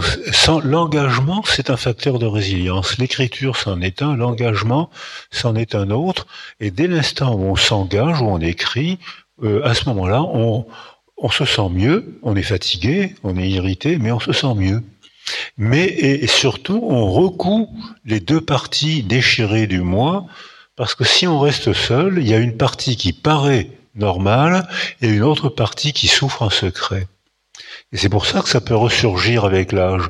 Alors que quand on s'engage, quand on fait quelque chose de sa blessure, une peinture, une écriture, un engagement, à ce moment-là, on a déclenché, on, a, on a construit un facteur de résilience. D'ailleurs, la, plupart des anciens déportés ont, fait euh, pendant de très longues années des cauchemars, alors même qu'ils n'en parlaient pas et qu'ils avaient une vie en apparence normale. Est-ce que vous pouvez nous, expliquer ça, ce trait commun chez, tous? Oui, euh, les cauchemars, c'est une, mémoire, c'est une forme de mémoire. C'est-à-dire que ça revient la nuit quand on dort, on contrôle pas ses émotions, elles reviennent et on les contrôle pas. Dans la journée, on, essaye de les contrôler en se cachant, serrant les dents, en s'engageant. Euh, chacun fait ce qu'il peut pour pas souffrir. Hein. Donc on, arrive, mais la nuit, on, on, on fait pas ça. Donc si dans la journée on n'a pas travaillé un facteur de résilience, ça revient sous forme de cauchemar. Mais avec l'âge, ça peut revenir. J'habite près de Toulon, où euh, il y a eu des bombardements à la Libération, et euh, il y a des gens qui actuellement ne peuvent toujours pas parler de ce qui leur est arrivé à la Libération. 60 euh, 000 Français ont été tués par nos libérateurs, les Américains. Et eux aussi, quand ils racontent, euh, ben il y a 3000 Français de Toulonnais qui ont été tués par les Américains à la Libération. Et ils me disaient, quand je racontais que mon père est mort à la Libération, les gens disaient ah bon ou bien il était collaborateur. Ah non euh, il était résistant. Personne ne peut penser qu'il a été tué par un Américain. C'est impensable. Donc ces gens-là ont fait comme nous. Ils se taisent. Il se taisait, maintenant il commence à prendre un peu la parole, mais il a fallu des décennies. Il se taisent. Et, et, ils ont, je pense à une dame, une patiente, elle était avec sa fille, et tout d'un coup, elle avait, on va dire 82 ans, et tout d'un coup, elle dit à sa fille, tu entends? Non, maman. Écoute, les Allemands, ils sont là, ils sont dans l'escalier. Écoute. Mais enfin, maman, ça fait 60, ça fait 60 ans que la guerre est finie. La mère c'était dans sa mémoire. Elle ne l'avait pas remanié comme vous avez fait, comme, vous, comme, on a essayé de le faire. Elle l'avait pas remanié. Elle, avait serré les dents, elle s'était tue, donc c'était dans sa mémoire, et à un moment, soit en dormant, soit avec l'âge, ça revenait comme si ça venait d'arriver. Et elle souffrait comme si ça venait d'arriver. Donc on est contraint à la littérature, on est contraint à la musique, on est contraint à l'engagement social, sinon on est soumis au passé. Merci. Euh, Evelyne, vous voulez ajouter quelque chose euh, J'ai voulu euh, présenter en dernier épisode celui de Shlomo Selinger, qui justement, lui, est artiste, et donc peut-être que ça vous permettra de nous expliquer de nouvelles choses sur l'art comme facteur de résilience. Donc voilà.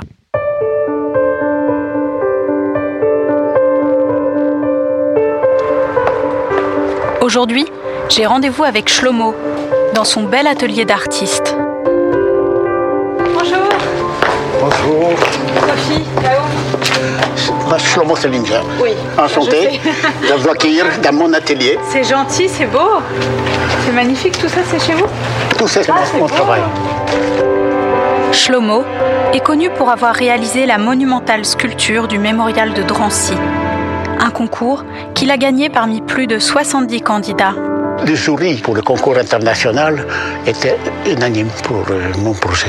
Pour vos talents de sculpture, mais aussi il- à cause de votre non, histoire. non, il non, savait rien, pas rien, rien à voir, c'était anonyme. Ah, il connaissait rien à votre parcours Non, pour moi c'était très important. Vous savez, on a toujours le sentiment euh, euh, qu'on est resté vivant.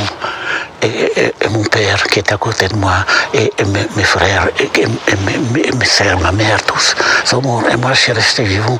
Il y a une certaine malaise. Donc il faut Euh, rendre quelque chose. euh, Alors quand il y avait les concours qui étaient déclarés il y a 40, 40 quelques années, je me suis dit, c'est peut-être pour ça que je suis resté en vie. Ce que le jury ne sait pas, c'est qu'alors qu'il avait 14 ans, Shlomo a été déporté avec toute sa famille. Son père, sa mère et sa plus jeune sœur ne sont pas rentrés. Ça, c'est la maternité. Et c'est souvent euh, en rapport avec euh, ma mère et, et ma petite sœur qui étaient, qui étaient déportées à Auschwitz.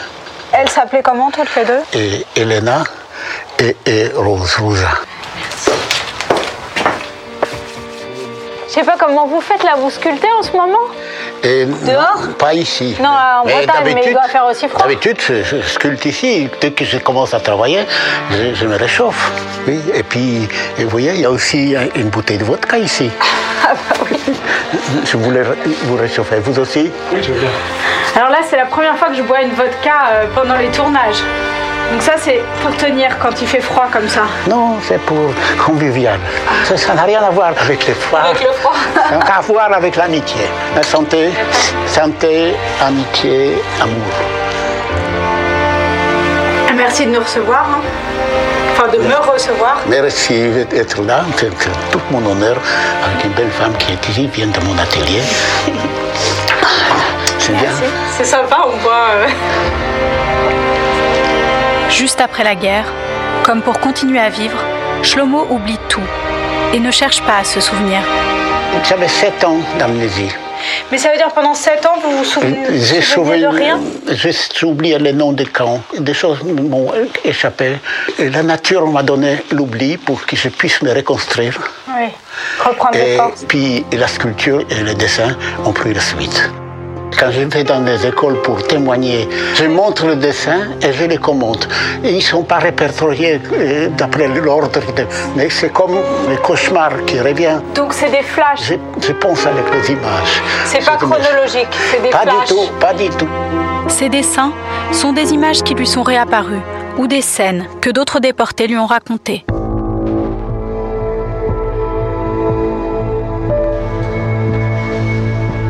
Voilà. Matin, ils nous ont réveillés beaucoup plus tôt et ils nous ont euh, poussés dans une enclave où il y avait des arbres, il y avait encore nuit. Et qu'est-ce qui s'est senti au-dessus de moi Il y avait des, jambes. Des jambes. Tout à coup, on a découvert les arbres sur les arbres, tous les arbres, il y avait des pendus. Et ça, pour nous dire, n'oubliez pas où vous êtes. C'est un suicide. Ah, c'est les barrières électrifiées, ça, quand les gens se, jetaient Ils se jettent sur les. Qui se jettent. Mais ça pouvait arriver uniquement des nouveaux arrivants. Des gens qui étaient déjà dans les camps, affamés, notre cerveau ne fonctionnait plus, on n'avait plus cette force de nous suicider. Là, c'est l'assassinat de mon père. On l'envoyait dans un camp qui s'appelait Brandé. Et là-bas, on lui introduisait euh, un tuyau d'eau dans la bouche et il en faisait écraser comme ça de l'intérieur.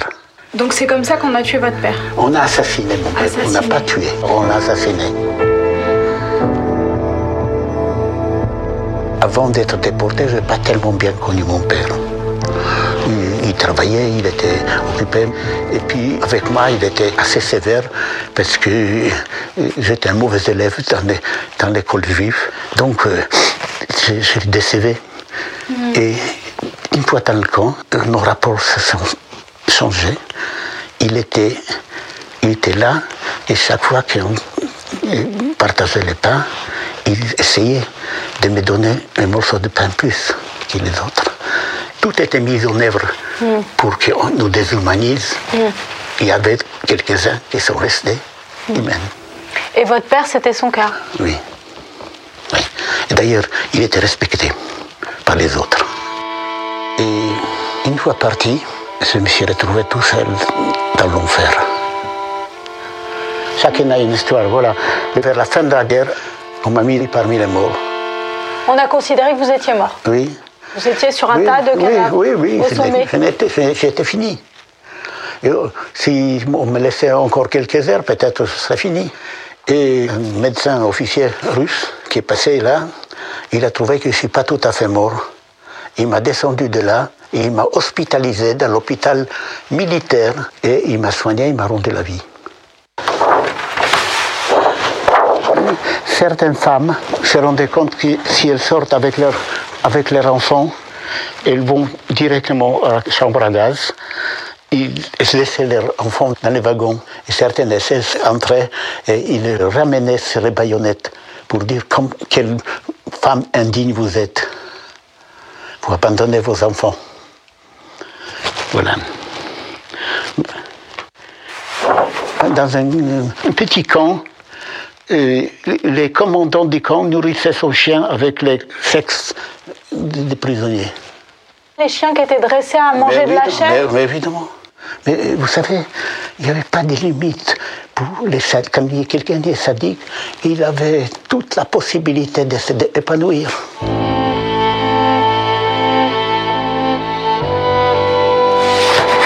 continue.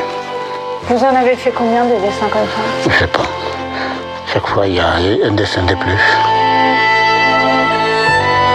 Chaque fois, il y a une scène qui me tracasse jusqu'à ce que je puisse composer en œuvre d'art. Étant artiste, ça m'a donné un sens de la vie.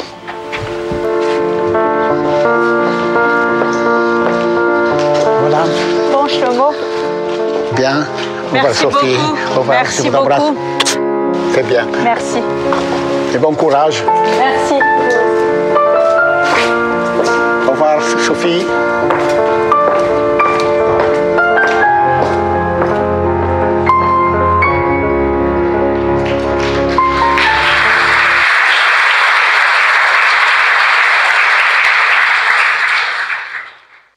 Je vous laisse euh, réagir euh, sur, sur Shlomo, sur le fait de représenter toutes ces scènes, de les sculpter. Est-ce que c'est une manière aussi de se, même si c'est assez dur, de se réapproprier les scènes, son histoire euh. En regardant les, les, dessins de Shlomo, ça m'a rappelé, euh, je travaille souvent au Liban, au Proche-Orient, et euh, l'hiver dernier, j'étais au Japon au Liban, au Proche-Orient, qu'est-ce que dessinent les enfants? La guerre. Au Japon, qu'est-ce que dessinent les enfants Les tremblements de terre? Et pourquoi est-ce qu'ils font ça? C'est parce que ça leur permet de transformer l'horreur en représentation. C'est un, ils s'expriment, ils disent depuis que j'ai dessiné des avions qui me bombardent, j'ai moins peur puisque c'est moi qui ai dessiné, c'est moi qui ai créé ce dessin, c'est moi qui ai commandé aux avions.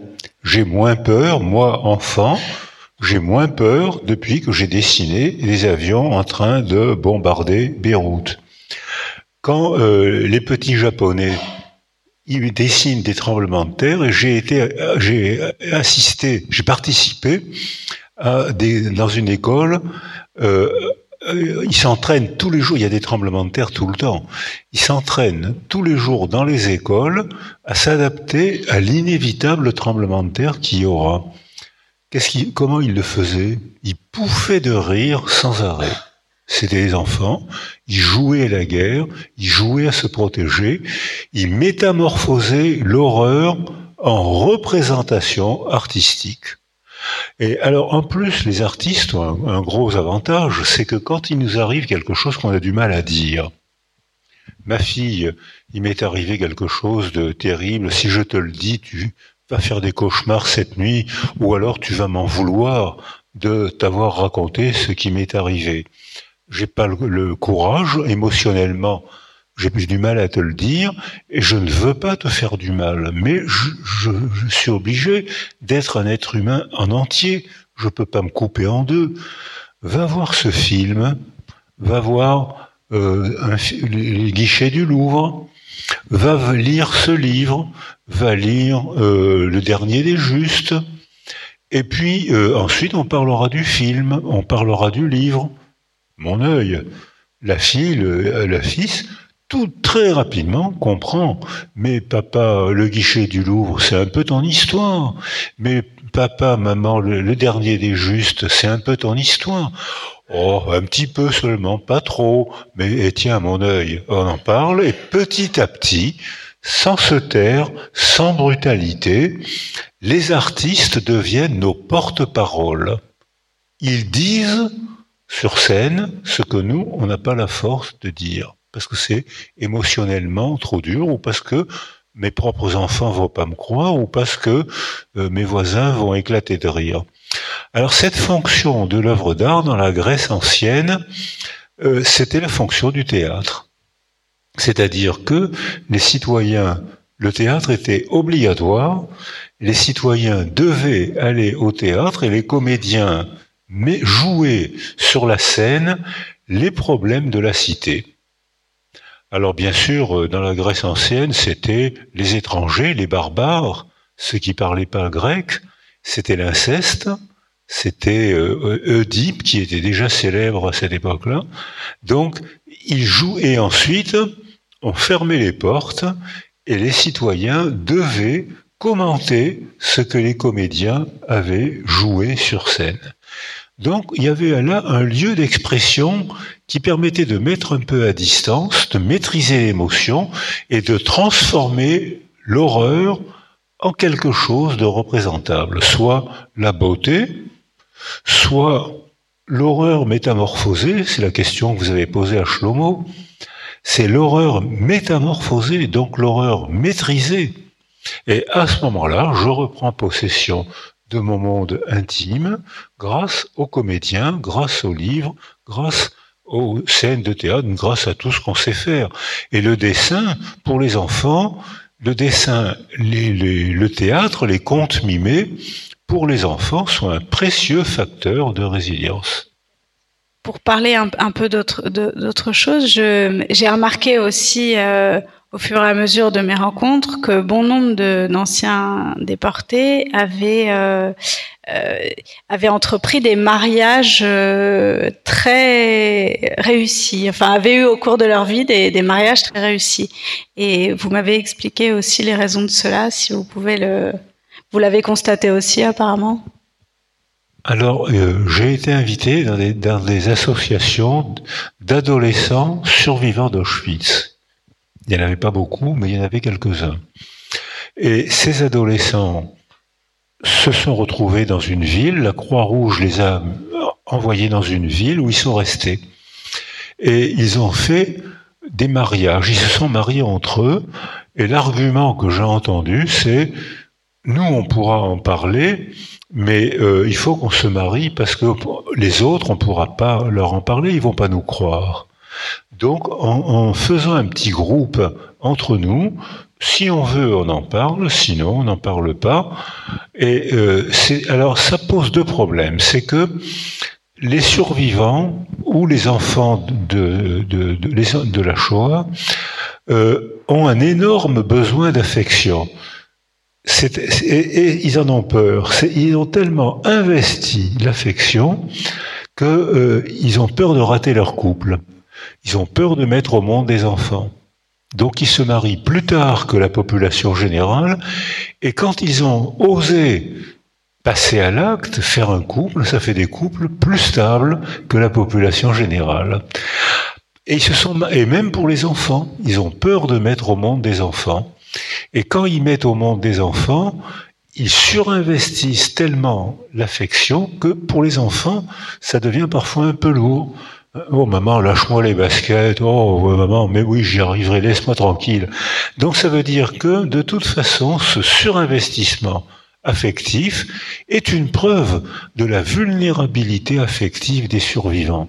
C'est-à-dire que même si on, on a limité la casse, on s'est pas mal débrouillé, c'est pour ça qu'on emploie le mot résilience, on n'a pas tout réglé.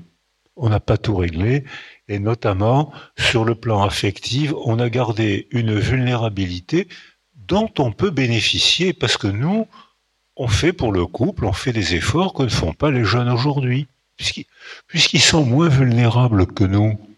Le couple, maintenant les jeunes, ils font des couples en CDD. C'est-à-dire, c'est-à-dire que si on s'entend bien, on reste ensemble, et puis si on s'aime moins, ben on se sépare si on, s'entend bien, on reste ensemble. Et si tu es nommé pour ton travail à Strasbourg et moi à Marseille, on, on va se séparer, c'est pas très grave. C'est-à-dire que le, fait qu'il soit plus fort affectivement que nous, ça devient ensuite un facteur de vulnérabilité puisqu'ils se blessent eux-mêmes. Alors que les survivants de la Shoah, ont gardé cette vulnérabilité affective. C'est aussi une des raisons pour lesquelles ils, attachent tellement d'importance aux œuvres d'art. C'est que attacher beaucoup d'importance à la peinture, au cinéma, à la poésie, euh, Charlotte Delbo, à Auschwitz, dit qu'elle a été stupéfaite d'écrire une poésie. Elle dit jamais je me serais, j'aurais pensé qu'un jour j'aurais pu écrire une poésie.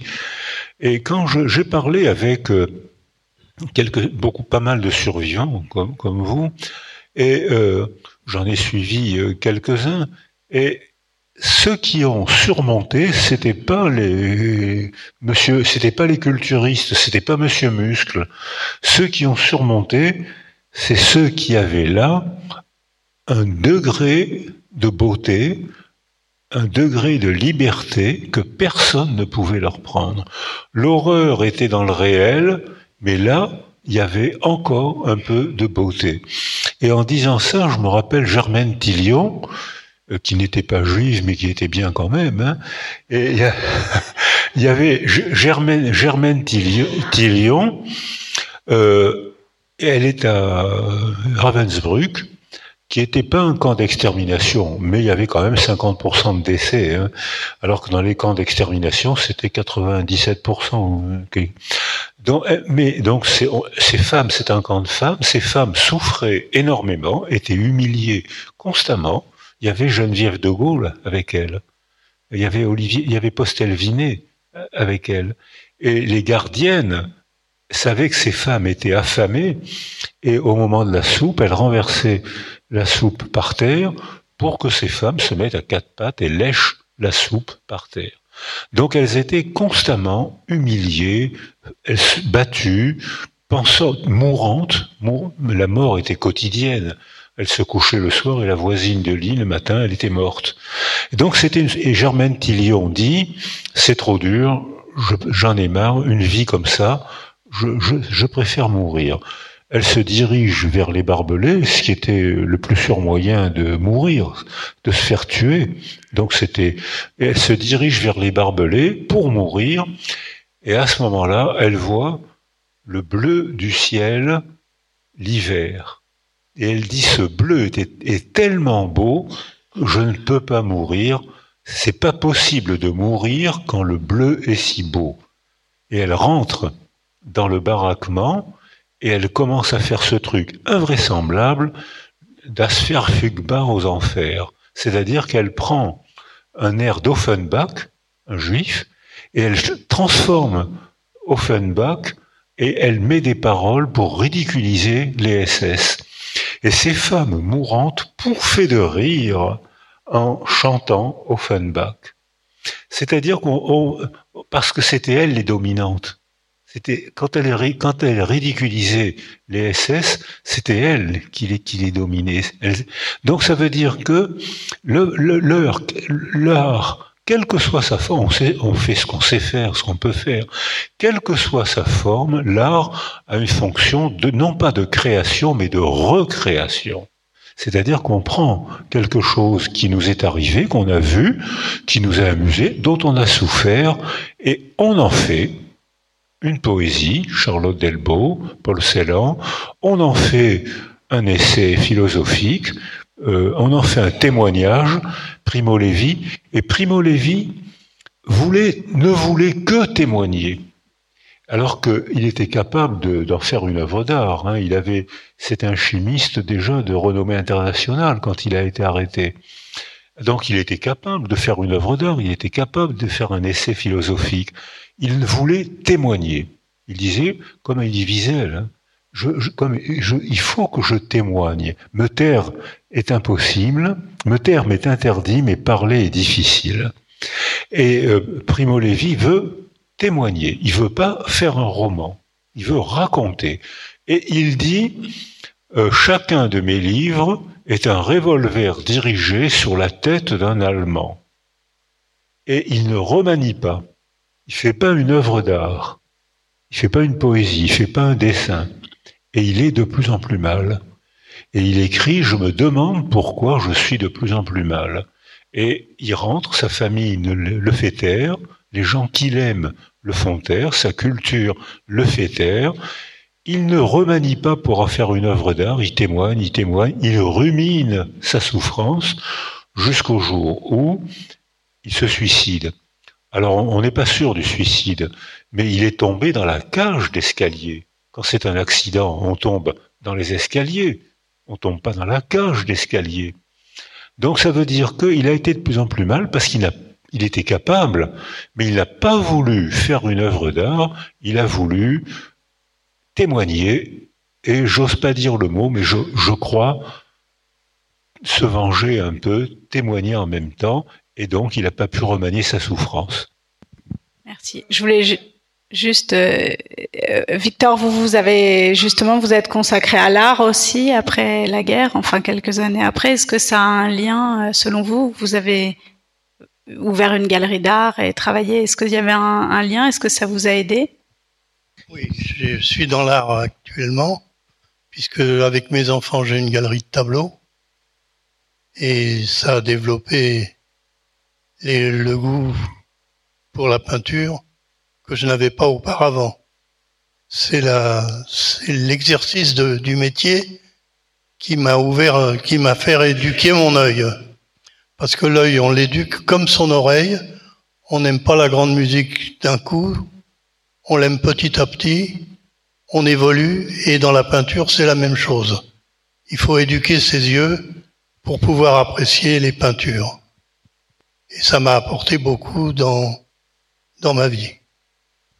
La dernière chose que je voulais vous demander, c'est que on, parle maintenant de transmission, enfin on parle de transmission du traumatisme aux enfants, et il y a des nouvelles études qui tentent à dire que le traumatisme passe aussi de manière biologique et pas seulement euh, par rapport au comportement des parents. Est-ce que vous pouvez nous faire un point là-dessus? Alors, quand une femme enceinte est traumatisée, euh, on sait, on dose maintenant et on photographie que le bébé qu'elle porte est traumatisé aussi. Et ça s'explique par si la femme enceinte euh, est traumatisée, elle sécrète les substances du stress et au-dessus d'un certain seuil, ça passe dans le liquide amniotique et euh, le bébé déglutit 4 ou 5 litres de liquide amniotique par jour. C'est-à-dire que si la mère est stressée, le cortisol s'élève et donc le bébé avale des comprimés de cortisol tous les jours. Donc euh, euh, la cause du stress de la mère, statistiquement, c'est son histoire, l'isolation, que je distingue de l'isolement. L'isolement, on peut le, souhaiter, il y a des moments où on a envie d'être seul, alors que l'isolation, c'est on est privé de toute rencontre, privé de toute sensorialité.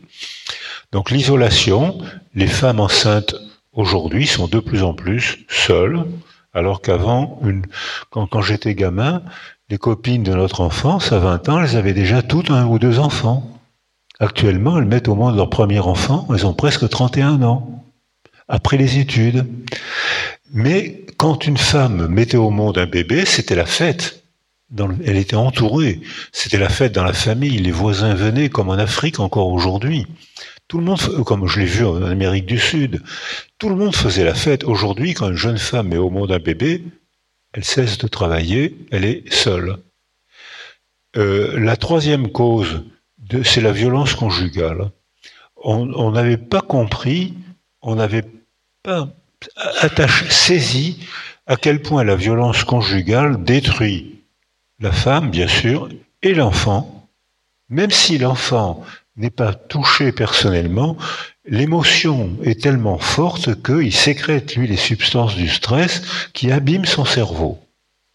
Et la dernière cause de, la souffrance, de la transmission biologique de la souffrance, c'est la précarité sociale.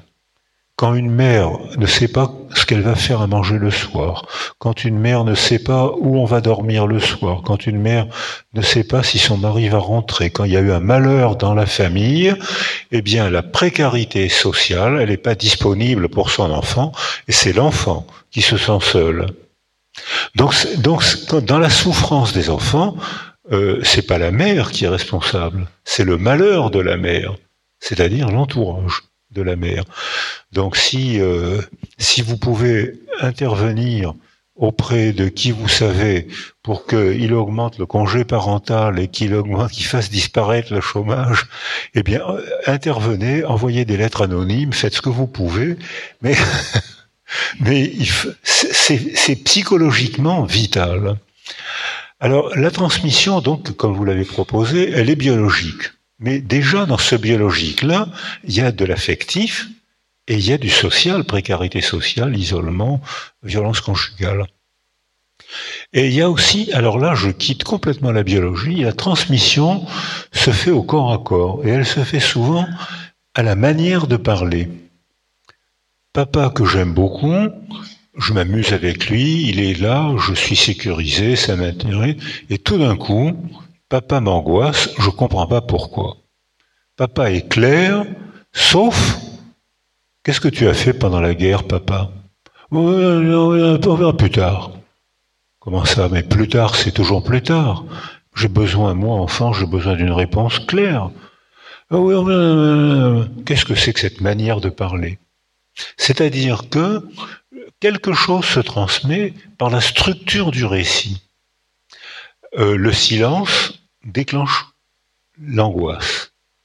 Mais l'excès de parole peut transmettre le trauma.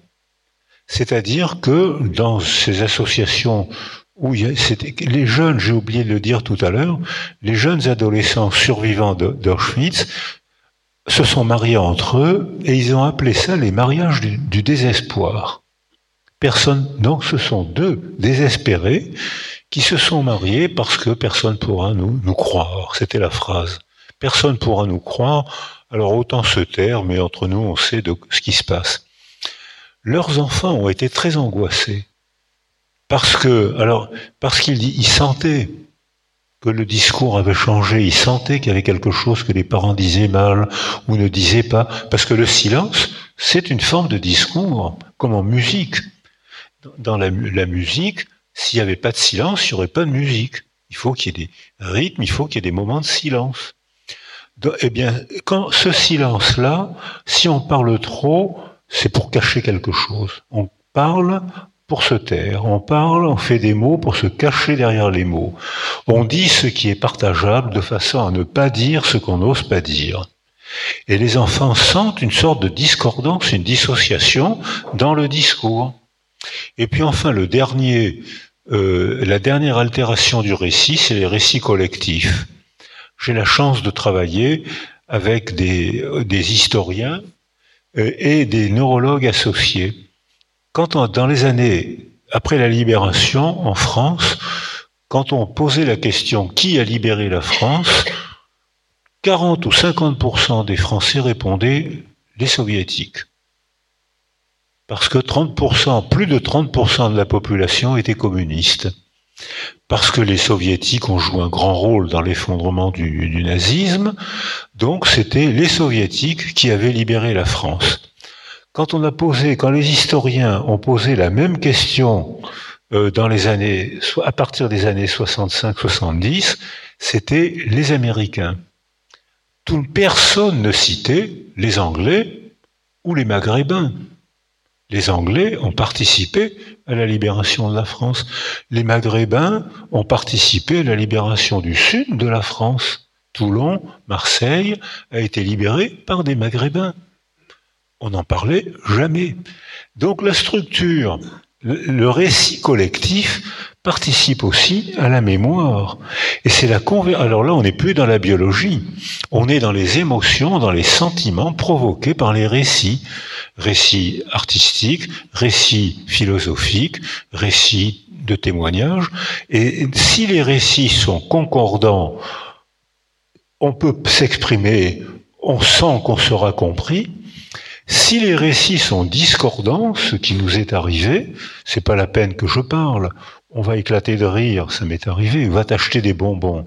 Hein, tu racontes de belles histoires. Ou on va m'humilier, tes parents ont dû commettre de bien grands crimes. J'ai été blessé par cette phrase.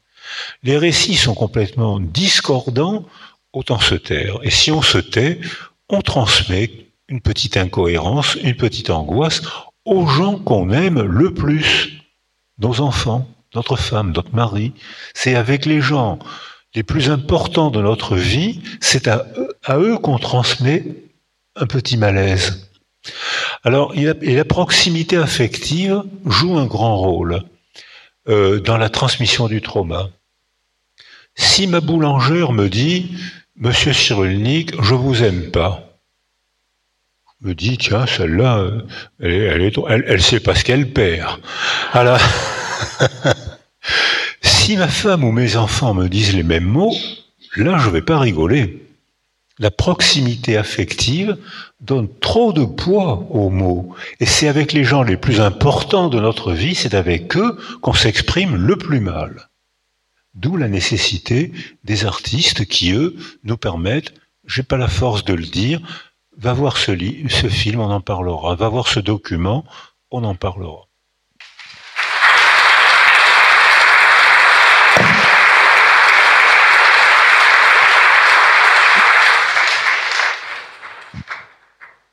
Je peux juste ajouter que moi, je passe la dernière année là à rectifier la culpabilité des Hollandais qui ont fait en sorte que 80% des Juifs ne sont pas revenus et qui n'ont jamais fait une pénitence du tout, du tout, du tout.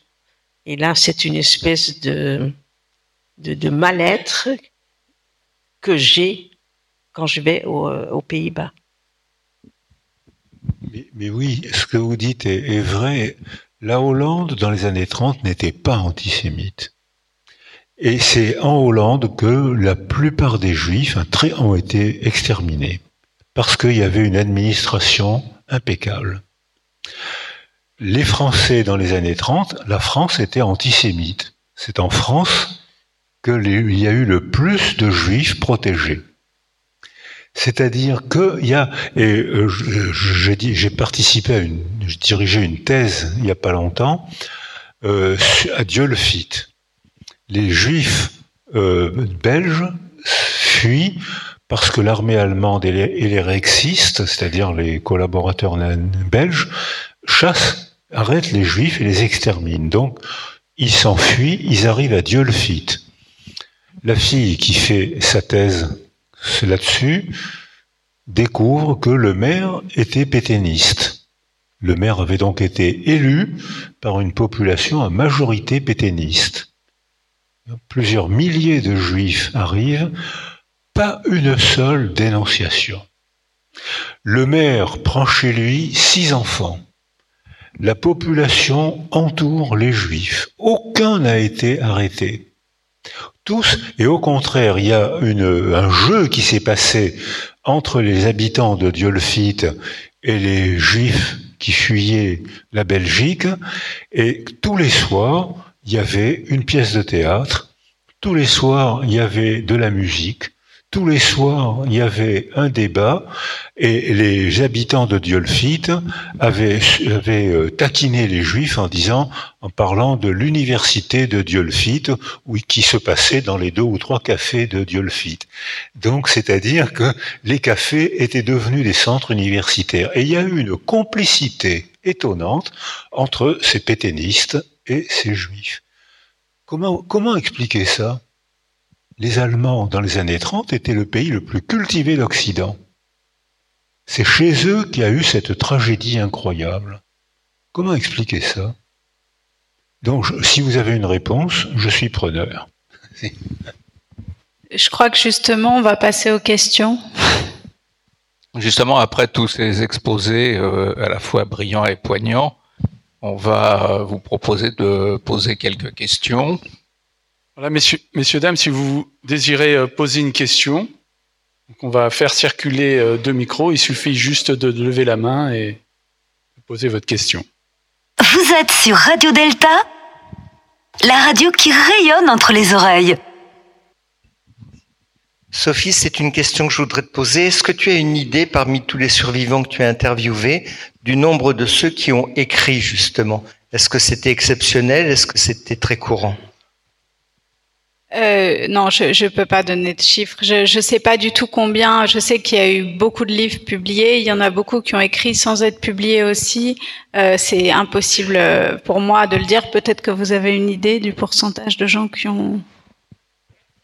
Alors, parmi les gens que vous avez interrogés, je ne sais pas, mais je sais que Anna Novak ou Charlotte Delbo disent que à Auschwitz, il y avait un nombre incroyable d'écritures. Les gens écrivaient sur tout ce qu'ils pouvaient. Un Novak dédouble des sacs de papier, rune, pour avoir des, simulacres de papier pour écrire. Et il fallait cacher ce qui écrivait parce que souvent, c'était puni de la peine de mort.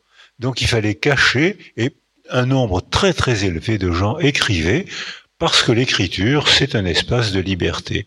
J'ai parlé avec un Polonais catholique qui était à Auschwitz, parce que on le dit pas, mais à Auschwitz, il y avait 3% de catholiques.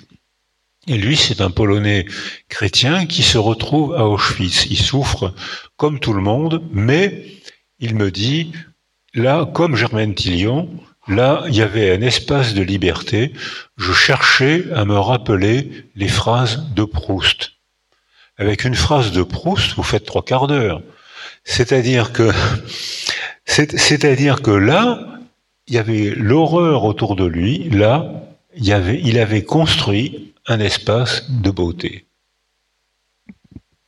Enfin, en tout cas, pour répondre juste par rapport à ceux que j'ai rencontrés, euh, donc sur les 25, au moins la moitié ont, écrit leur vie, euh, publiée ou pas, mais peut-être même deux tiers l'ont fait, ont fait l'exercice. En tout cas, ont eu besoin de faire ce travail.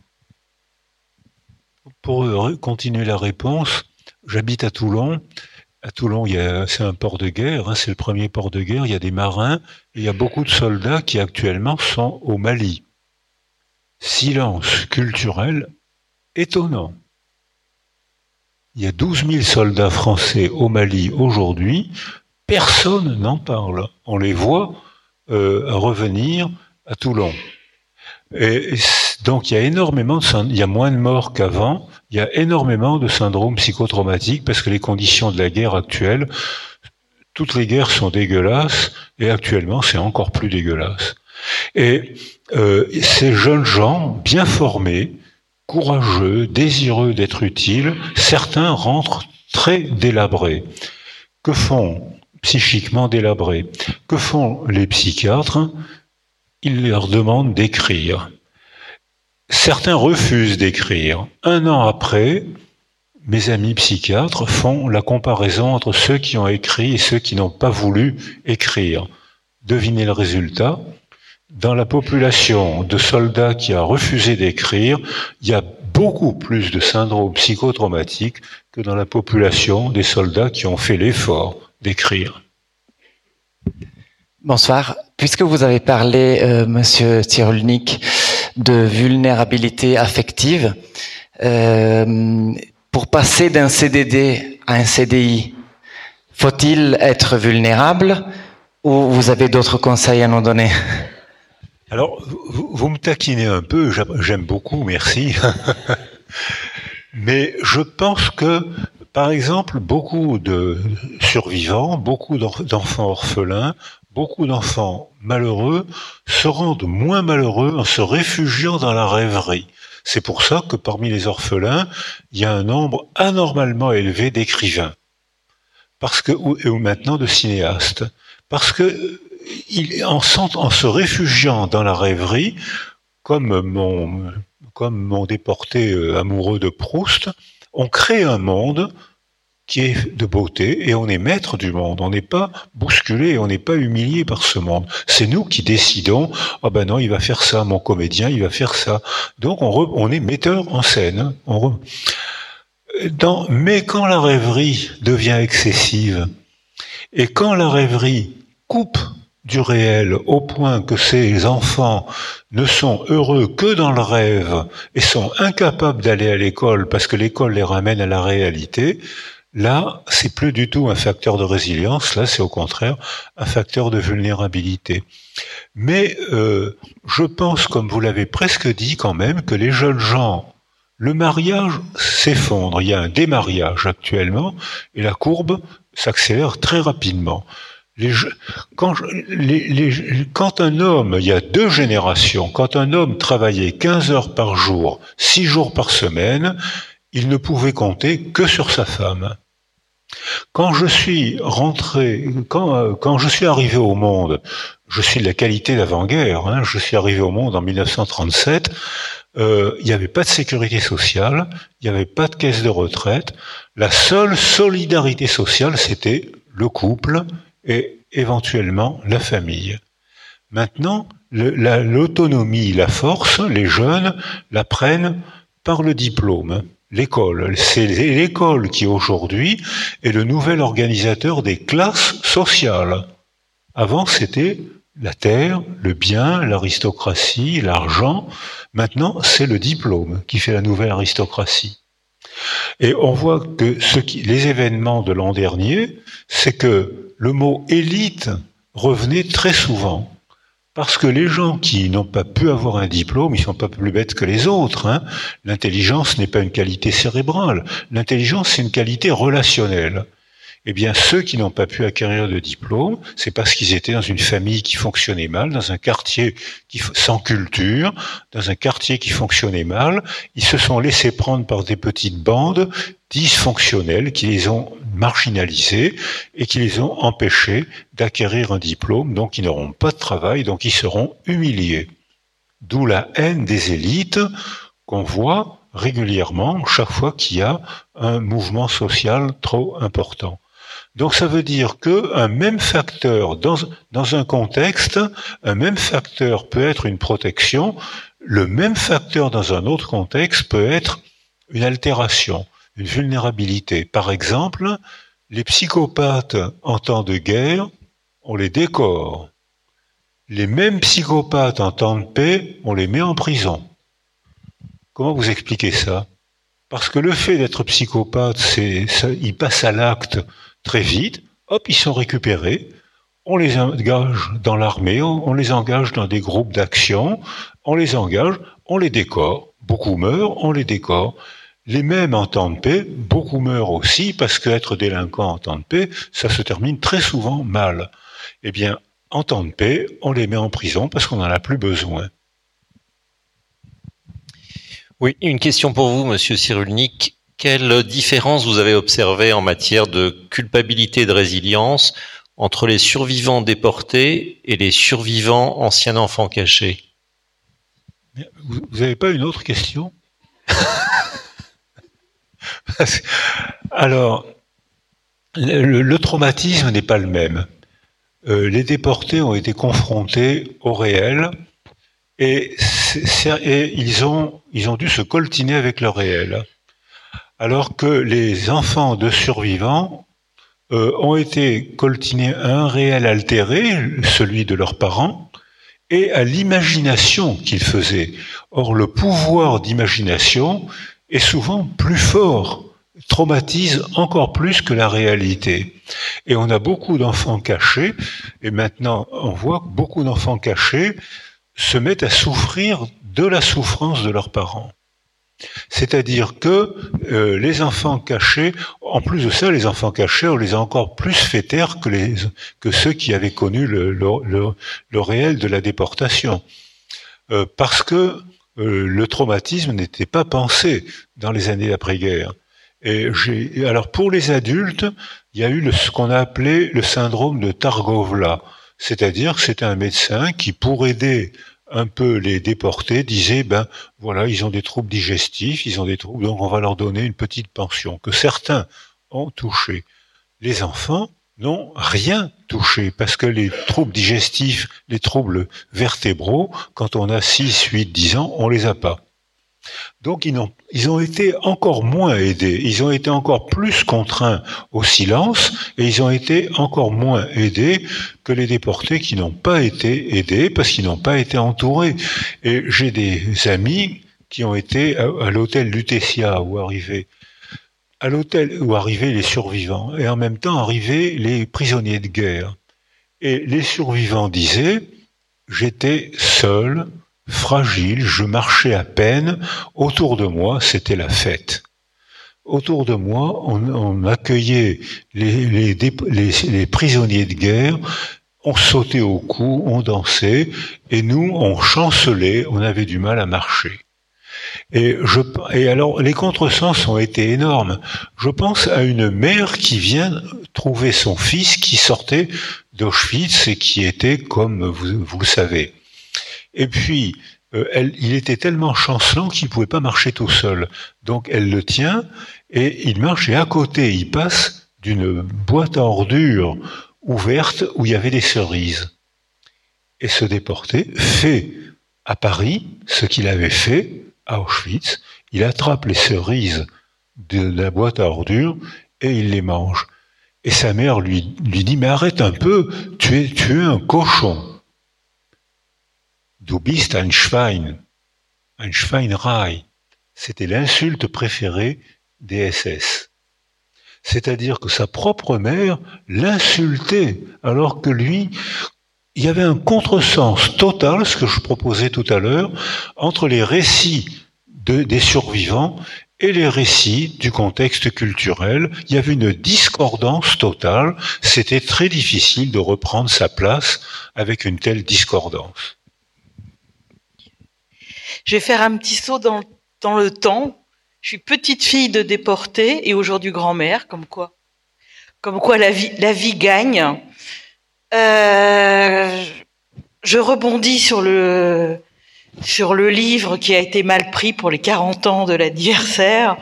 Mon père, qui a été enfant caché mais avec sa mère, donc enfant heureux quelque part par rapport aux déportés ou aux enfants cachés orphelins tout seul, a passé sa vie à peindre, à peindre des déportés, à peindre l'horreur, à, peindre des corps décharnés. Et moi, enfant, adulte, grand-mère, j'ai jamais compris pourquoi ce monsieur, il est décédé depuis deux ans, pourquoi ce monsieur qui n'avait pas été déporté a peint la, déportation. Alors, aujourd'hui, est-ce parce qu'il était coupable de ne pas avoir souffert. C'est ma réflexion depuis qu'il est décédé. est son travail de résilience? Et moi, aujourd'hui, en tant que grand-mère, donc le grand écart, que dois-je faire? Que dois-je transmettre? Que dois-je dire? Que dois-je taire? La recette est facile. Hein. Euh, dites à vos enfants d'aller au cinéma. et d'aller au théâtre et, d'en parler avec eux. Va, voir les guichets du Louvre, et puis ensuite, invitez-les au restaurant, parce que c'est au restaurant qu'on fait les communications les plus importantes. Hein. Et ensuite, on, on, va aller au restaurant, et puis on va bavarder des guichets du Louvre. Qu'est-ce que t'en penses? Ah ben oui, mon père m'a raconté. Ah ben oui, il dessinait. Alors la, réponse, je l'ai un peu proposée tout à l'heure. Hein. Les petits Libanais font des dessins de guerre, les petits Japonais font des dessins de tremblements de terre, et les petits déportés font des dessins de corps décharnés ou de mourants. Euh, mais il faut pas, faut faire attention. Euh, j'ai des amis qui n'ont jamais enfants cachés, qui n'ont jamais été aussi heureux que pendant la guerre. C'est-à-dire que euh, parce que ils avaient ils avaient des, c'était des paysans. La majorité des gens qui cachaient les, enfants juifs, c'était des paysans qui, qui avaient un, un cœur comme ça. Les enfants avait la chance de jamais aller à l'école, ce qui est mon cas. Quel bonheur Pas d'école. euh, donc, j'ai un de mes amis qui, qui dit pendant les années de guerre, c'était le bonheur constant. J'allais pas à l'école, je m'occupais un petit peu des animaux. On courait la campagne entre bandes de petits vauriens, on allait voler des fruits, on s'amusait sans arrêt. À la, libération, mon père était mort, ma mère a survécu, elle est venue me chercher, je lui ai donné des coups de pied parce que je voulais rester avec les paysans. C'est-à-dire qu'il y a d'autres cas aussi. Il y a, euh, je vais dire son nom parce qu'elle en a fait un livre, Sarah Kaufman, qui est une philosophe, qui était une philosophe brillante. Elle est cachée avec sa mère. Sa mère est tout le temps anxieuse parce qu'elle sait que son père a été arrêté et que probablement il est en train de mourir quelque part et que si euh, euh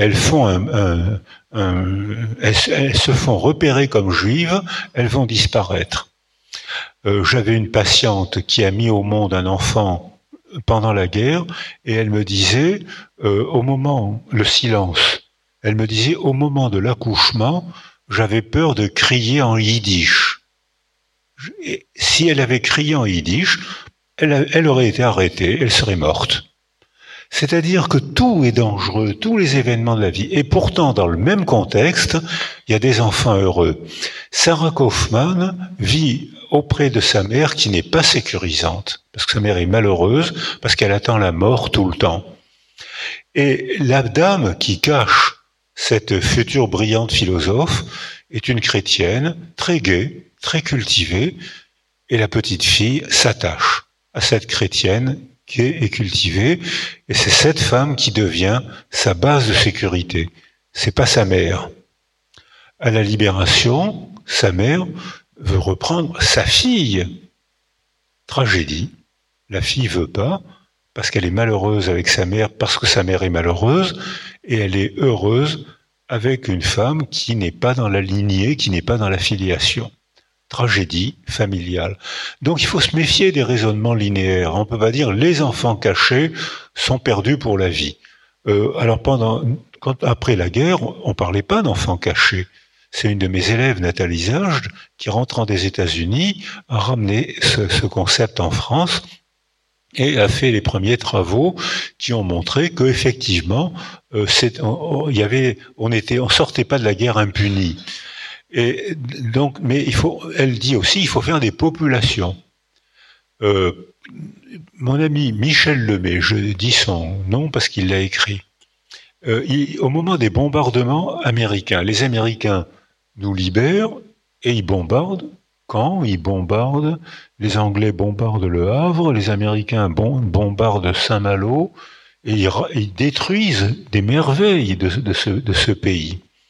Et comme je l'ai fait pendant la guerre, nous on sortait quand il y avait des combats, à la libération, quand il y avait des combats d'avions entre les Anglais, les Américains et les Allemands, on sortait assister au combat. C'était dangereux.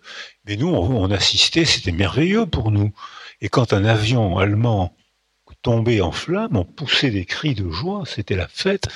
Et les parents de Michel Lemay disent ça devient trop dangereux, il y a les bombardements de Normandie qui sont trop dangereux, on va l'envoyer chez sa tante à la campagne. Dans le réel, il était protégé, mais dans la représentation, il pensait sans arrêt à ses parents qui, eux, étaient sous les bombardements et qui allaient mourir.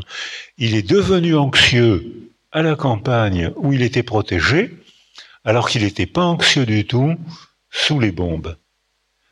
Voilà, si vous aviez les idées claires en arrivant ici, je suis désolé pour vous. Je peux vous ajouter un autre problème, c'est qu'après-guerre, on ne parlait pas des enfants cachés, mais on ne parlait pas non plus des enfants survivants des camps.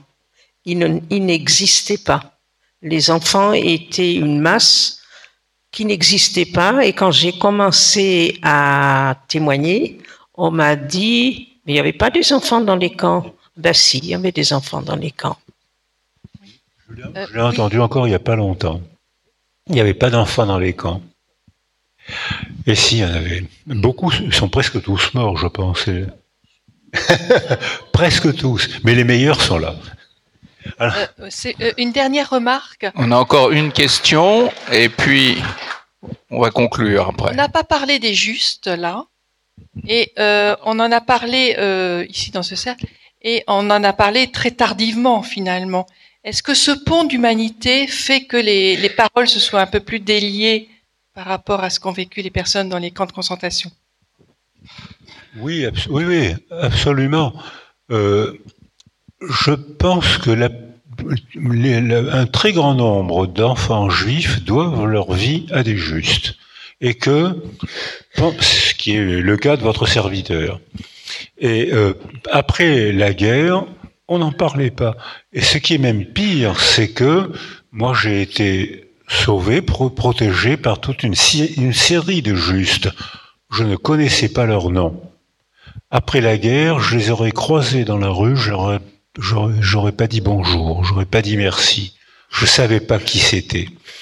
Et alors vous parliez de la mémoire euh, tout à l'heure. Il y a des trous de mémoire. Et euh, moi j'ai un énorme trou de mémoire quand j'étais enfermé chez eux. Parce que si j'étais sorti, on me disait, si tu sors, tu pourrais être dénoncé. Je me disais, dénoncé? Pour quel crime? J'ai six ans et demi, j'ai sept ans. Qu'est-ce que j'ai bien pu commettre comme crime On me disait, non, non, ne, sors pas, sinon tu seras dénoncé. Ne dis pas ton nom. Si tu dis ton nom, tu mourras, et ceux qui t'aiment mourront à cause de toi. Alors ça, j'ai mis, longtemps à m'en débarrasser. C'est-à-dire que quand, enfin on a, commencé à parler des justes, euh, il y avait un implicite idéologique. C'est que euh, beaucoup de gens ont découvert les justes et les ont mis en lumière pour dire voilà, il y a des gens qui ont protégé des juifs et qui n'ont pas été euh, embêtés par la Gestapo ou par l'armée allemande. Quelques-uns l'ont été. Et je suis en train actuellement de faire une, de faire une enquête et de faire faire une enquête sur le premier préfet musulman qui, en 1944, refusé en France d'exécuter les ordres de Vichy. Donc quand Sarkozy dit j'ai fait nommer le premier préfet musulman, ce n'est pas vrai j'ai les archives, j'ai les dates, j'ai le, nom. Il s'appelle Shérif Meshri. Et il a refusé d'exécuter les ordres de Vichy. Et il n'est pas rentré de personne en a parlé puisque euh, on a pu dire j'ai fait nommer le premier préfet musulman. C'est pas vrai, il y en avait.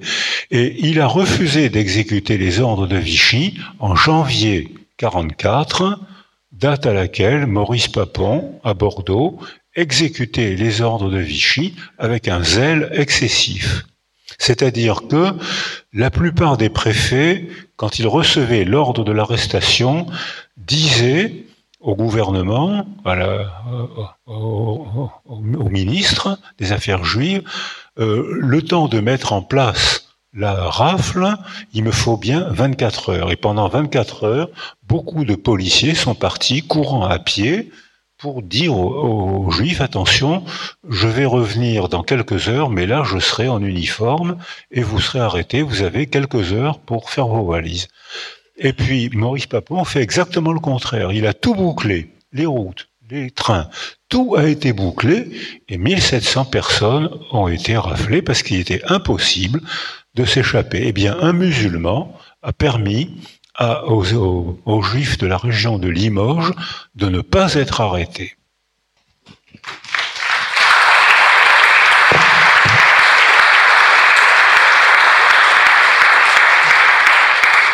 Chers amis, encore merci d'être venus si nombreux. Nous devons euh, remercier euh, Sophie d'avoir euh, rassemblé un si beau panel pour nous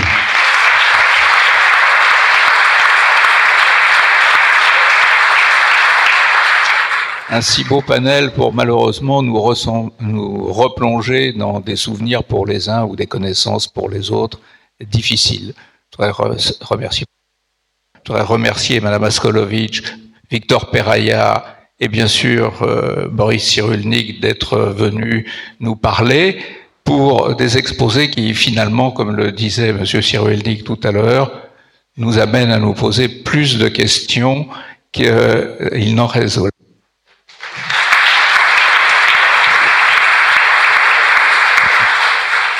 Et enfin, je vous, voulais vous inviter à vous brancher sur le site des derniers pour euh, participer à l'œuvre remarquable de Sophie Naoum.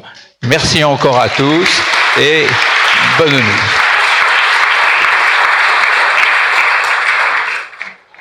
Eh bien, la conférence euh, se termine.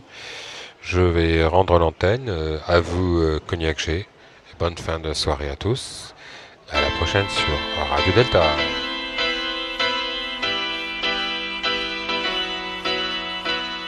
Gadu Reporter, le magazine des grands et petits reportages de Radio Delta. Vous êtes sur Radio Delta, la radio qui rayonne entre les oreilles.